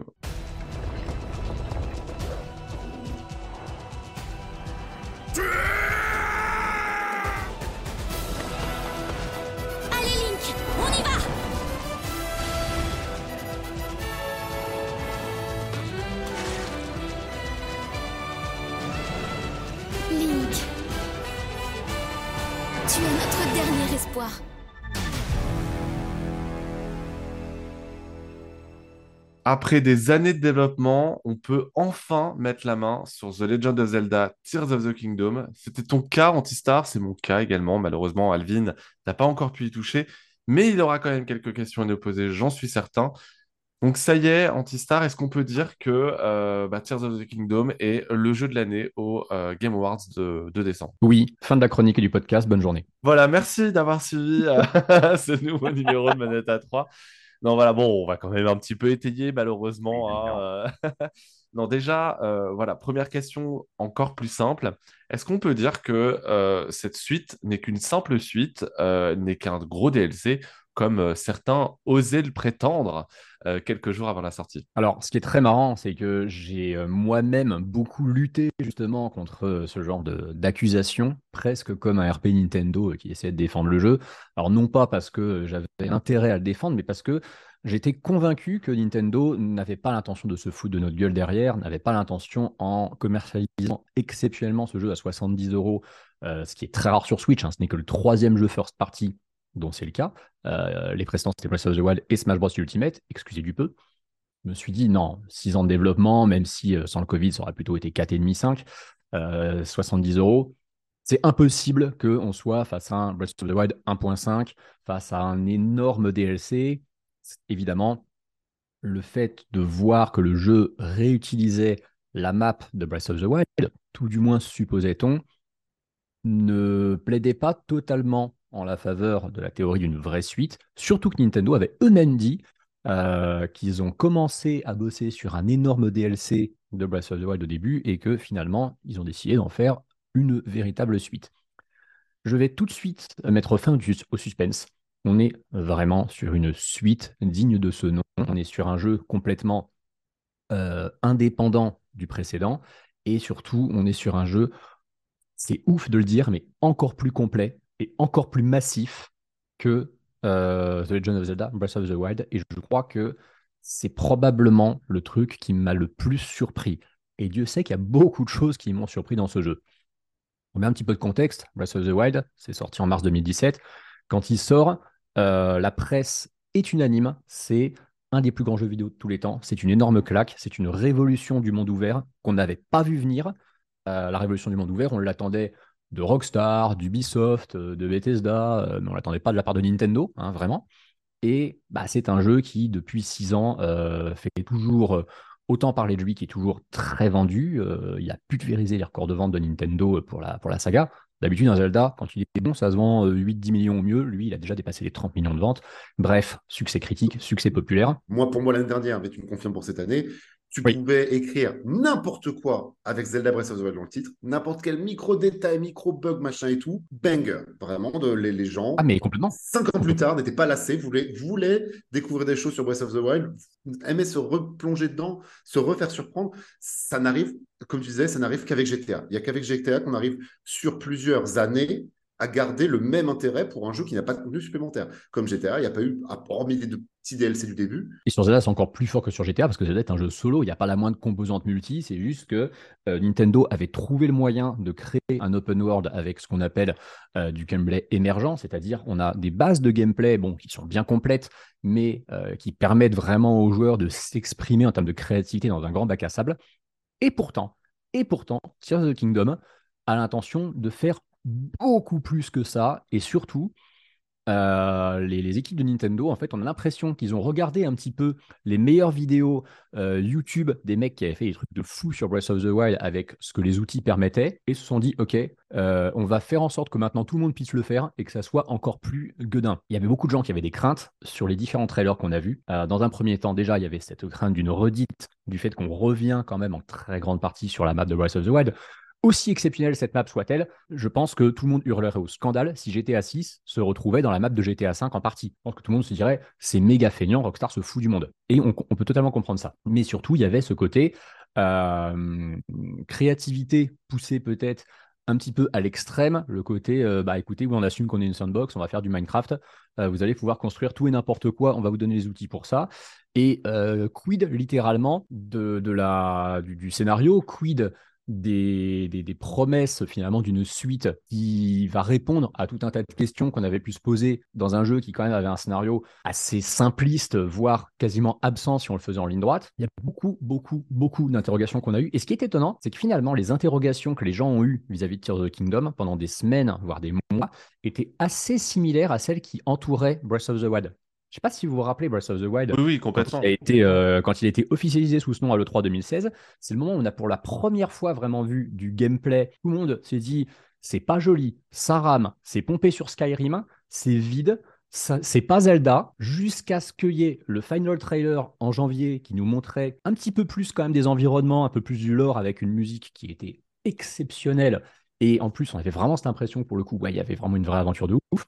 Tout le monde s'est méfié de ce jeu, tout le monde s'est beaucoup méfié de ce jeu. Et une fois que tout le monde l'a eu, on s'est dit Ah, ah, on avait vu 1% de ce que le jeu avait à nous proposer dans tous ces trailers, dans toutes ces previews. Et en fait, Nintendo, il nous avait tout caché. Je, je, me permets de raconter cette anecdote. J'adore raconter cette anecdote que quand j'ai joué à Breath of the Wild pour la première fois chez Nintendo lors d'une preview où on avait 20 minutes et littéralement Nintendo nous lâchait sur le début du jeu. Et euh, bah moi, j'étais sorti du tombeau et je loupe euh, le vieux monsieur qui t'apprend à faire cuire ta pomme, et je pars directement dans la neige. Et je me retrouve paumé, bah forcément, à, mourir en boucle dans la neige et à arriver à rien de ma session de 20 minutes. Et je suis reparti catastrophé. Euh, ça va se planter, euh, on ne comprend rien. pourquoi? Et juste après, le, carton, du siècle. Quoi. Donc, on l'avait vraiment pas vu venir. Pour le coup, effectivement, pour Tears of the Kingdom, alors attention, on hein, on va pas spoiler, rassurez-vous, l'histoire du jeu. mais il y, a un démarrage qui est, qui est assez intéressant, euh, déjà parce qu'on démarre pas en étant libre de ce que l'on fait. Tu pu le commencer sinon, toi? J'ai pu le commencer, euh, j'ai joué 4 euh, heures cette nuit à peu près. D'accord. Puisqu'on enregistre deux jours, enfin une journée après la sortie hein, pour un peu recontextualiser. et en fait, le, le... donc déjà, c'est un peu perturbant de commencer de manière aussi dirigiste, mais en fait, très rapidement, le jeu te lâche. Et là encore, hein, comme sur le plateau du prélude, tu es libre à toi-même. Alors, tu as un point hein, à suivre, évidemment, euh, mais tu es libre malgré euh, toutes les limitations que t'impose le jeu dès le début. Euh, tu es libre un peu de ce que tu peux faire, de ce que tu peux aller chercher, etc. et c'est petit à petit que tu décides, parce que c'est encore le joueur véritablement qui décide et pas le jeu, de, de, de, ce que tu peux faire. Et c'est en ça que le démarrage est vraiment intéressant et où, contrairement au au plateau du Prélude qui était malgré tout assez, assez, euh, assez court, hein, euh, même si quand même on pouvait y passer des heures, mais parce que tu n'y arrivais surtout pas. Mais là, en fait, tu peux vraiment y passer des heures, pas parce que tu n'arrives pas à accéder à tel ou tel euh, endroit, parce qu'il y a de la neige, etc. Non, là, c'est il y a beaucoup de choses à découvrir, rien que dans la toute première petite zone du jeu, euh, et, euh, elle n'est pas si petite en vrai. Elle n'est hein. pas, si petite, mais elle est quand même, elle, reste restreinte par rapport au reste de la carte du jeu, j'entends. donc c'est, et puis tu entrevois toutes les possibilités de gameplay que tu vas avoir assez rapidement si tu continues la quête principale. donc le, de ce côté-là, le démarrage du jeu, et pour un peu rebondir sur ce qu'on disait par rapport à Redfall, est vraiment très réussi. Ouais, tout à fait. Et ce qui, ce qui, est curieux, c'est que le démarrage du jeu, tu vois, à la fois, il est très réussi, très maîtrisé, et je l'ai beaucoup aimé. Et pourtant, alors qu'on est dans ces fameuses îles célestes, c'est pas un spoil, hein, ça tout le monde le sait, euh, Nintendo l'a dit, vous démarrez dans les îles célestes, c'est le, le, prologue se passe là, et puis bon, les premières previews étaient là. Euh, c'est un, un, nouveau biome, on a des architectures, on a une topographie euh, qu'on n'a jamais vue. On a l'impression d'être à mi-chemin entre une espèce de d'Olympe grec et euh, un jardin japonais zen au milieu de ces, arbres aux feuilles dorées comme on voit dans Ghost of Tsushima. C'est très très étonnant comme endroit. On a plein de nouvelles mécaniques de gameplay et pourtant on a une sensation qu'on nous refait le coup du plateau du prélude pour nous réapprendre en fait toutes les bases avec la même efficacité. Hein, ça, il n'y a rien à dire. Le plateau du prélude était un, des meilleurs tutoriels de l'histoire du jeu vidéo. Mais je me disais, OK, niveau structure, ce jeu va fonctionner de la même façon. Je le ressentais un petit peu, tu vois, sur l'intro. Le plus étonnant euh, dans, ce jeu, c'est que c'est une fois en fait que je me suis retrouvé bah, dans Hyrule, la Hyrule qu'on connaît ou qu'on pense connaître, que chaque heure que je passais dedans me faisait de plus en plus m'éloigner de ce sentiment de 1.5. Parce que plus tu progresses dans ce jeu, plus tu comprends comment est fichue la map, plus tu comprends quels sont les ajouts, les changements et tous ces trucs que j'ai même pas envie de sous-entendre parce que vraiment, sincèrement, j'ai envie que les gens les découvrent par eux-mêmes et se disent Ah ouais, ils ont fait ça. Tu te dis à la fin Ouais, d'accord. Et tu vois, là, j'en suis arrivé à un stade où je me dis Breath of the Wild était un brouillon de ce jeu. Et je déconne pas. C'est-à-dire que Breath of the Wild, on parle d'un jeu qui donc a fait 30 millions d'exemplaires, qui a 97 sur Metacritic, qui a été acclamé par tout le monde, qui a été élu Game of the Year en 2017. Là, tu vois, je l'ai refait juste avant de jouer à Tears of the Kingdom parce que je voulais le faire en stream, parce que je voulais tester le mode expert. Ça m'a permis de me le remettre en tête. Des gens ils m'ont dit, t'as pas peur que en faisant Tears of the Kingdom, t'aies une lassitude parce que tu, viens de refaire euh, le jeu. Non seulement je suis content de l'avoir fait parce que du coup j'ai un meilleur élément de comparaison, mais en plus je me dis, waouh, si je l'avais pas fait, je pense que je serais encore plus paumé tellement il y a de trucs à faire et tellement j'avais besoin de me remettre la map en tête. Des gens qui ne connaissent pas la map de Breath of the Wild, ils vont directement avoir l'impression de jouer à l'open world le plus fou qu'ils aient vu de leur vie. Et les gens qui connaissent celui de Breath of the Wild vont se dire mais comment la Switch fait tourner ce truc? On parlera de l'aspect technique euh, à, la fin euh, de cette euh, grosse review, mon cher Antistar. Juste avant, je voulais quand même revenir un peu sur l'histoire. Est-ce que tu n'as pas eu cette impression, parce que je l'ai eu hein, personnellement, qu'ils ont fait un gros effort dans la narration du titre? Il y a plus de cinématiques, il y a plus de dialogue, il y a plus de, il y a plus de tout, en fait, euh, sans pour autant que ce soit des explications bêtes et méchantes, comme on a pu le voir euh, dans pas mal d'autres jeux, d'autres grosses productions, euh, que ce soit de Nintendo, d'Ubisoft, d'Electronic Arts. Là, on sent qu'ils sont vraiment passés à l'étape supérieure et que les gens connaissent Link. oui. quand je parle des gens, je parle des PNJ. En fait, c'est ça qui est oufissime, c'est que les PNJ savent qui on est, parce qu'à la fin de, Breath of the Wild, on s'arrête avant la fin du, avant la fin du jeu. Euh, je veux dire, la dernière sauvegarde, c'est celle qui se déroule juste avant la fin du jeu. Donc, euh, on pouvait se dire, bon, bah, du coup, en fait, on va repartir un peu de zéro, les gens vont perdre la mémoire. Non, non, pas du tout. Les gens ont même grandi. On va croiser des PNJ que l'on a déjà euh, croisés dans Breath of the Wild, etc., qui ont grandi éventuellement. Je me rappelle aussi d'un passage du test d'Anagund qui expliquait qu'il s'était posé devant une école dans un petit village et que en fait au fur et à mesure de la journée que le temps passe eh ben, il voyait les gens sortir de leur maison aller à l'école euh, faire des petits dialogues en mode euh, ah euh, oh là là je suis en retard pour l'école etc ces petites tranches de vie en fait qui, qui apportent encore davantage à la narration globale et puis d'une manière générale moi de ce que j'ai donc testé effectivement plus de cinématiques plus de contextualisation et c'est je pense, une des grandes qualités de Tears of the Kingdom. Oui, tout à fait. C'est un truc. En fait, ce qui est étonnant, c'est que Nintendo euh, a un traitement de ces jeux qui est radicalement différent de ce qu'on voit du côté euh, des, des, AAA qu'on trouve sur PlayStation, Xbox et PC. Et Breath of the Wild, c'est pratiquement le seul euh, jeu de Nintendo qui avait eu un traitement similaire à l'époque, dans la façon de le, teaser, les différents trailers, l'envergure du jeu. Et Tears of the Kingdom suit finalement cette progression logique, mais il s'attarde sur le truc qui manquait peut-être le plus à Breath of the Wild euh, en comparaison des autres AAA, c'est effectivement la question de sa narration. Nintendo s'en fiche un peu de faire des jeux qui sont story-driven, comme on le dit euh, dans le, jargon, mus par leur narration, comme peuvent l'être les, les, AAA, surtout de, Sony. Et bah, je vais pas dire qu'on n'attend pas ça de toute façon de la part d'un jeu Nintendo, mais c'est vrai que Nintendo, eux, ils pensent gameplay avant tout, et s'il y a moyen d'américain un scénar et qu'on a le temps, écoutez, on va rajouter un. Le truc, c'est que la Zelda, elle a un lore qui est établi. C'est une saga qui a un peu plus de 35 ans maintenant. Et ses fans sont très à cheval sur l'or en question, mais surtout, ils ont une toute nouvelle fanbase qui est arrivée avec Breath of the Wild et qui est attachée à cet univers. C'est-à-dire qu'ils ont réussi à donner un certain charisme aux différents personnages qu'on trouve dans Breath of the Wild, notamment les prodiges, notamment les personnages qu'on trouve dans les laboratoires antiques, la princesse Zelda évidemment. Ils ont presque eu cette obligation finalement de renforcer ce scénario. Et ce qui est vraiment surprenant, c'est que, comme tu le dis, il y a une maîtrise de cette narration qu'on n'avait pas imaginée de la part de Nintendo on a l'impression que Nintendo, bah, non seulement ils savent faire des open world, mais bah, ça depuis Breath of the Wild on le sait, mais c'est juste qu'on le savait avant, mais depuis Tears of the Kingdom, on a l'impression qu'ils savent aussi raconter une histoire correctement, ils savent nous, nous, tenir en haleine, ils savent très bien l'introduire.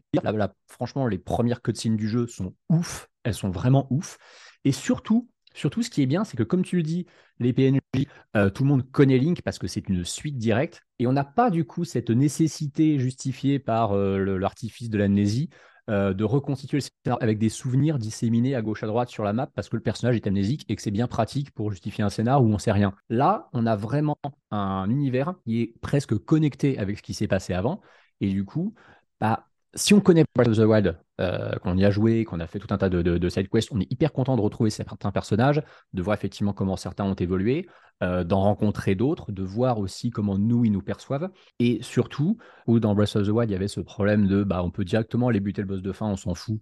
Euh, ah, tiens, il y avait une histoire, ok, lol.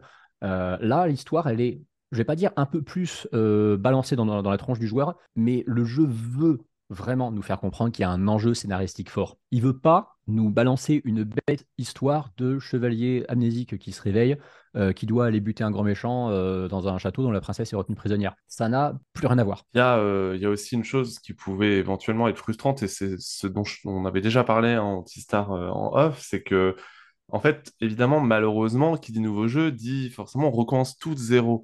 Euh, mm. et, le jeu le met en scène d'ailleurs, hein, ce redémarrage, euh, puisque il le fait tout tes cœurs. Euh, en fait, il, le fait comme, un Metroid, un petit peu, je trouve. Parce que tu sais, dans Metroid, dans certains Metroid, souvent tu débutes le jeu avec un équipement euh, qui est relativement complet et tu as un petit, euh, un petit plot twist scénaristique qui explique pourquoi tu perds tout ton équipement et pourquoi il faut que tu récupères tout. Et là, bah, c'est vrai que dans une suite directe, tu te dis, il va quand même falloir trouver un moyen de justifier que Link repart de zéro. Et ils le font admirablement bien. Au-delà du fait que littéralement, tu utilises la main droite de quelqu'un d'autre. Après, euh, bah, c'est de l'heroic fantasy, hein, j'ai envie de dire, non plus. je vais te dire, vais pas te dire, euh, écoute, ta gueule, c'est magique, mais le jeu euh, essaye d'être un petit peu plus justement, quand même, dans, dans, la thématique heroic fantasy que l'était Breath of the Wild, qui malgré tout était un jeu très, excuse-moi du terme, mais réaliste en fait. Hein. Si tu enlevais les pouvoirs de la tablette, ce jeu était très réaliste. On était dans un univers euh, bah, qui euh, était complètement crédible en termes de topographie. Plutôt, plutôt médiéval d'ailleurs que fantasy. Ouais, euh. c'est ça, voilà. le, le, tout, le seul truc en fait qui n'était pas crédible et qui n'était pas réaliste, c'est tout ce qui touchait à la technologie Chica. Tout le reste du jeu, franchement, c'était c'était la réalité d'une balade dans un environnement sauvage avec bah, tout, tout, ce que la nature a à nous proposer. Là, pour le coup, on a un peu plus effectivement de, de, de comment dire, de délire, entre guillemets, si tu veux, euh, aussi bien fantasy que, futuriste. Mais en fait, il n'y a rien d'incohérent. Il n'y a rien d'incohérent. Et euh, bon, faut pas oublier qu'en plus, on est quand même dans un jeu vidéo. Et je, je ne trouve pas, en fait, de, de, points bah, pas crédibles en fait si tu veux tout, euh, tout l'ensemble l'ensemble a une cohésion assez assez formidable finalement. Il y a euh, autre euh, autre chose qui est vraiment intelligent c'est les pouvoirs donc les nouveaux pouvoirs qui nous sont accordés via donc cette main droite. Ça t'amuse hein, ah, ça m'amuse mais je te jure moi j'étais en train de jouer hier soir j'étais en mode oh dis donc un petit coquille pas juste une main c'est un bras c'est un bras entier mon cher tout un bras c'est tout un bras. Le pouvoir de la main droite. Euh, soutien, soutien tous ceux qui utilisent le pouvoir dangereux de la main droite. Euh, Exactement, et Dieu sait qu'il y en a beaucoup au Japon. Bon, en tout cas, le, le euh, des vrais spécialistes. Partout, hein, partout, hein, certainement chez nos auditeurs qu'on embrasse très fort. C'est ça, exactement. On est avec vous, vous inquiétez pas. Bon, le, le... au-delà de ça, les pouvoirs qui sont basés sur le fait qu'on peut lier des, des, des morceaux de, d'éléments du décor entre eux pour, par exemple, créer un bateau ou ce genre de choses, mais aussi lier des choses à nos armes pour les rendre plus résistantes, plus puissantes, etc. Tout ça, est-ce que ça renouvelle vraiment le gameplay de Tears of the Kingdom ou est-ce que malgré tout, effectivement, toi qui viens de, refaire Breath of the Wild, tu as quand même eu malgré tout cette impression de, euh, de, de, le même jeu à la fin? Non, vraiment pas, vraiment pas l'impression d'avoir le même jeu. En fait, euh, les pouvoirs en question, ce qui, est, assez étonnant, c'est que j'expliquais que euh, Breath of the Wild donnait presque l'impression d'être un brouillon de Tears of the Kingdom. Euh, après plusieurs dizaines d'heures de jeu dans Tears of the Kingdom, ce qui est très curieux, c'est que je ne, ne ressens pas le manque des, pouvoirs de la tablette, qui sont donc remplacés par de nouveaux pouvoirs. Et je me suis dit, en fait, les pouvoirs en question, je ne vais pas dire qu'ils étaient limités, parce que bon, quand on voit les prouesses euh, de, de, de, gameplay que nous permettait Breath of the Wild grâce à ces quatre simples pouvoirs, non, c'était pas limité. Mais ce que nous propose Tears of Kingdom, euh, c'est vraiment le niveau au-dessus pour le coup.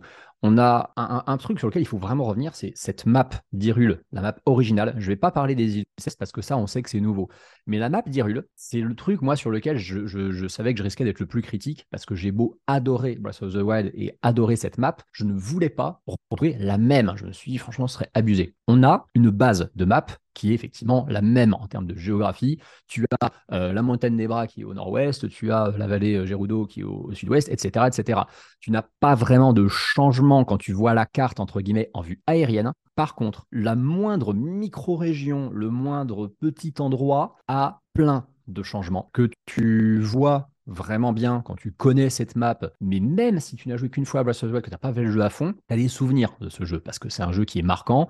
Il y a plein d'endroits qui vont te parler parce que tu te dis Ah ouais, je me souviens de cet endroit-là, c'était trop cool. Tu reviens, ce n'est pas pareil. Et les changements parfois sont massifs.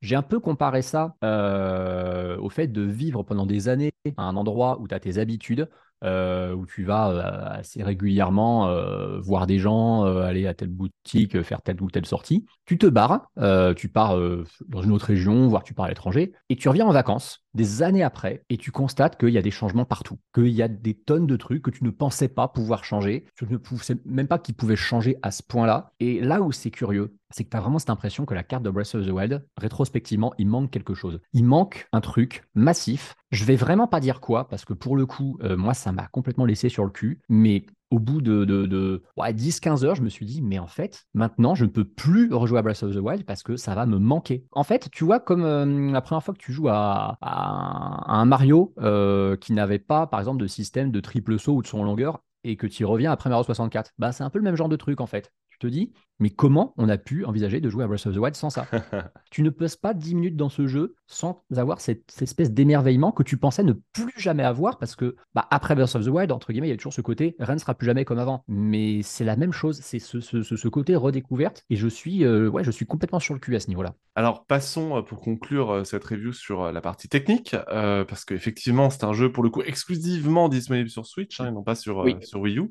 contrairement à Breath of the Wild moi, ce que j'ai remarqué euh, sur les premières heures de l'aventure, c'est que euh, ça ramouille par moments, dans la mesure où, quand vous êtes notamment dans les arbres, qu'il y a du feuillage, euh, etc., là, on sent que le jeu, effectivement, tombe à 20 FPS. J'ai regardé la review de Digital Foundry, qui est vraiment très intéressante d'ailleurs, c'est un jeu, hein, je rappelle, qui utilise le FSR 1.0, qui n'est pas le meilleur FSR euh, d'AMD, mais je pense qu'il y a les limitations euh, techniques hardware de la console qui font qu'on ne peut pas utiliser le FSR 2.0.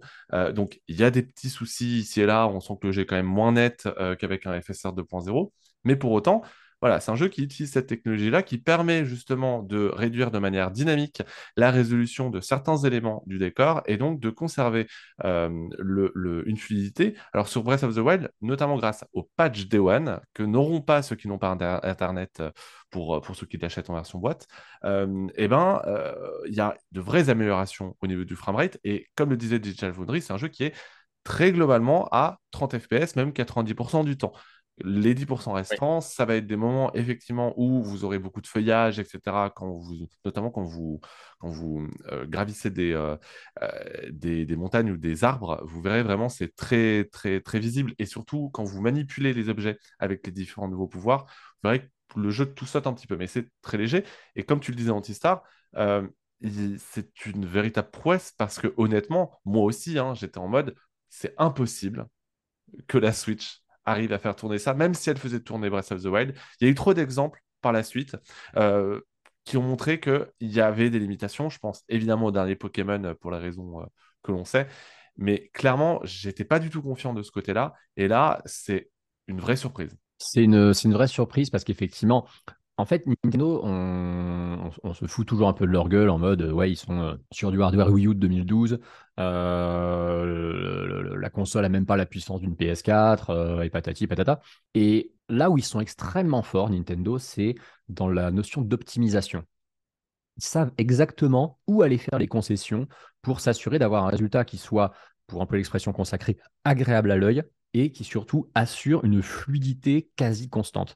Sur Breath of the Wild, ce qui nous avait un peu choqué en fait à l'époque, c'est que même si ça a été réglé avec pas mal de patchs, les soucis de framerate qu'avait le jeu, notamment effectivement quand on était dans des forêts euh, et dans, plein de circonstances, laissait supposer que bah, cette console Day One était déjà à genoux et que du coup, c'était très inquiétant pour l'avenir. C'est-à-dire qu'on on se préparait déjà dès 2017 à avoir une génération entière où euh, les jeux allaient rentrer au chausse-pied dans la console. C'est d'ailleurs ce qui s'est passé. Ça n'a pas empêché d'être un carton et ça n'a pas empêché certains portages d'être exceptionnels. Je pense à Nier Automata normalement, notamment.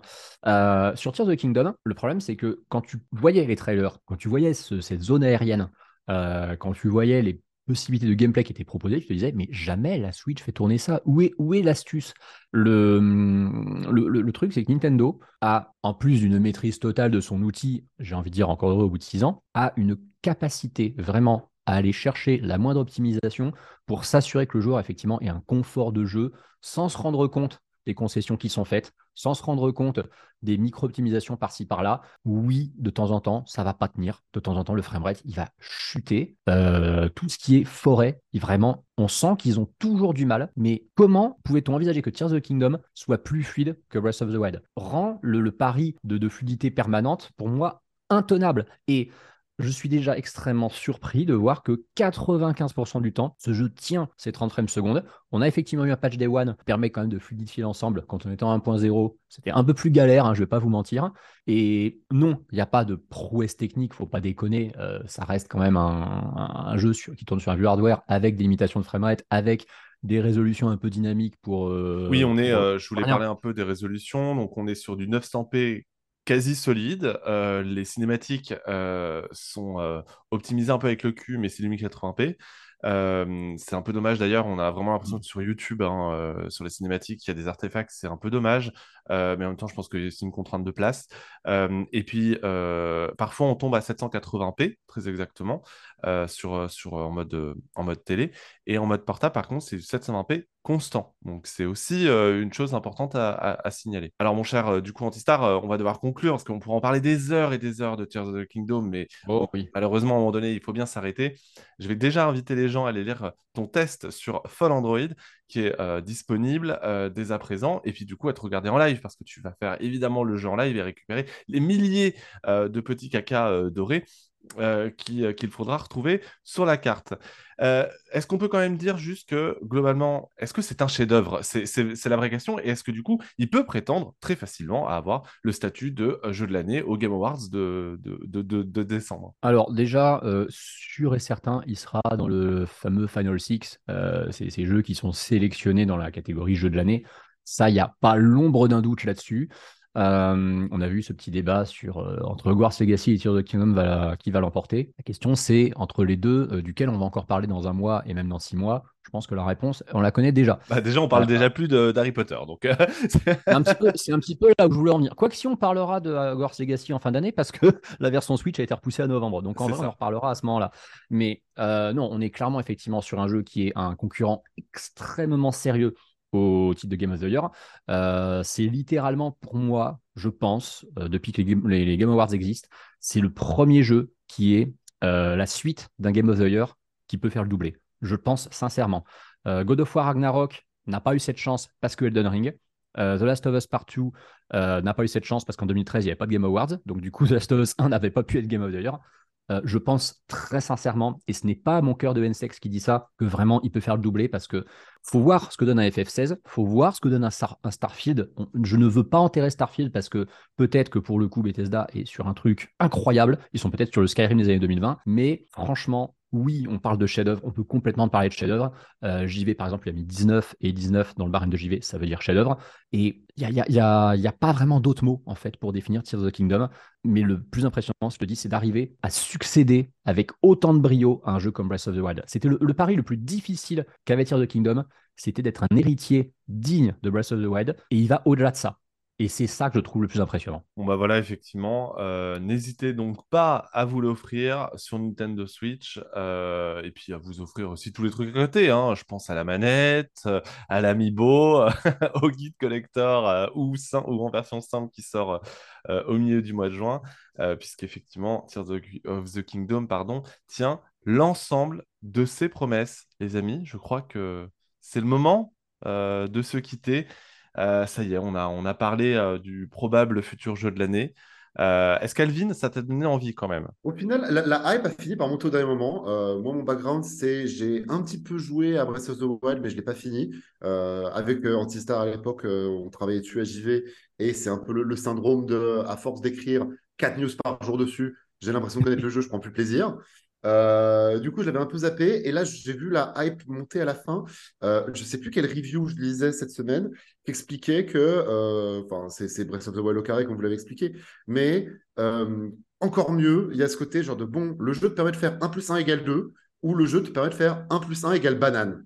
Et je trouve que ça explique tellement bien. Et après, le journaliste explique, genre, voilà, je me travaille avec un espèce de... J'ai fait un véhicule train qui me sert de plateforme, qui me sert de tout, que je traîne partout avec moi, machin.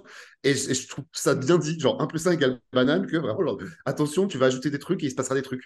Et, euh, et là, je pars en Chine euh, lundi, là, là, là, dans deux jours après on enregistre. Euh, je vais avoir 4 heures d'avion. Et clairement, c'est vrai, ce moment où j'ai regardé ma Switch, je me suis dit, elle n'a pas servi depuis 6 mois. Si, si Tears of the Kingdom n'est pas l'occasion d'utiliser ma Switch, je revends ma Switch. Quoi. Et donc, du coup, là, je vais aller l'acheter là, après l'émission et, et me le faire pendant mon voyage en Chine. Ah bah voilà, moi, je t'ai vendu le jeu, alors que moi, par contre, je vais même pas aller télécharger Redfall sur le Game Pass après vous avoir écouté en parler. C'était mieux. Je pense que plus de fun à nous écouter en parler Hein. Vraiment. D'habitude, d'habitude, je vais télécharger les jeux Game Pass dont on parle dans cette chronique pendant qu'on fait l'émission, littéralement. Là, Game Pass, euh, Redfall, c'est non, non, je vais même pas essayer en fait. Tu, tu, as, tu as un RPG Fury euh, dans le Game Pass cette, euh, cette ce mois-ci, si tu veux. la, la... Un, un, RPG Fury. Un RPG avec des furries, euh, c'est la suite. Euh, c'est développé, c'était un français le producteur. Euh, alors attendez. Fuga 2, Melodies of Steel. Voilà, pour, ah, ceux qui veulent un, RPG Fury ce mois-ci. Ne nous éloignons pas trop du sujet, les amis, puisqu'il est temps de conclure. Ça y est, ce quatrième numéro de Manette à 3. Alors, mon cher Antistar, maintenant que tu ne travailles plus chez jeux2.com, on peut te retrouver où exactement? Alors, on peut me retrouver toujours sur Twitch avec mon pseudo Antistar. On peut me retrouver sur YouTube. Euh, je crois que c'est Antistar JV. En même temps, JV, c'est bien, c'est les jeux vidéo. Donc euh, finalement, ça, colle. On peut me retrouver évidemment sur Twitter, également Antistar. Et puis, bah, on commence à me retrouver un petit peu partout évidemment dans les Nintendo, euh, l'hebdomadaire Nintendo sur la chaîne Twitch de Ken Bogard. Là, j'ai fait un petit test pour Phone Android. Spoiler, il y a de grandes chances que ce ne soit pas le dernier, bien au contraire. Et puis, on pourra me retrouver également en convention le 11 juin à Bordeaux au CN Play Gaming Show, notamment pour faire la conférence Xbox. Eh bien, parfait. Euh, mon cher Alvin, toi, de ton côté, toujours ta boîte de com Absolument, toujours ma boîte de consulting, Bookloop, Bookloop avec euh, deux au début et deux hauts à la fin. Euh, pour euh, du conseil pour vos jeux. Si vous développez un jeu, si vous travaillez euh, dans les RP et que vous avez besoin de conseils absolument confidentiels pour mieux réussir votre sortie, venez me voir et je vous donnerai des conseils, je l'espère, précieux et de belle valeur. Et puis vous pouvez me suivre sur les réseaux sociaux, Alvin Noscorstick, notamment sur Instagram. je suis encore en Asie pendant quelques semaines et bah, du coup, là, si vous écoutez ce numéro quand il sort, je serai en Chine à Canton. Et euh, bon, on n'a pas souvent l'occasion de voir que la Chine, euh, c'est rigolo, c'est l'aventure la Chine. Et j'espère que euh, le mois prochain, on aura l'occasion de faire un épisode, voire même plusieurs, le, puisque en physique à Paris, enfin. En physique à Paris, effectivement, puisqu'on aura je pense qu'il y aura deux numéros le mois prochain. Euh, le prochain numéro d'ailleurs sortira euh, très probablement le 13 juin, donc euh, après la conf Xbox et après la conf Ubisoft, pour qu'on ait déjà un peu un premier avis. Puis on parlera très probablement aussi du showcase de Sony. et en fonction donc, de l'actualité et des annonces à venir, on aura très probablement un deuxième numéro au mois de juin. Ce sera un peu exceptionnel, deux hors série, un petit peu plus court que les épisodes habituels, mais voilà, c'est important, c'est quand même le mois de juin. Bref, en tout cas, soyez euh, au rendez-vous. Merci en tout cas à tous de nous suivre et de nous écouter chaque mois. Vous êtes euh, super nombreux, donc c'est vraiment cool. Je vous souhaite du coup euh, une excellente fin de mois de mai et je vous dis au mois prochain pour un nouveau numéro de Manette à 3. Salut à tous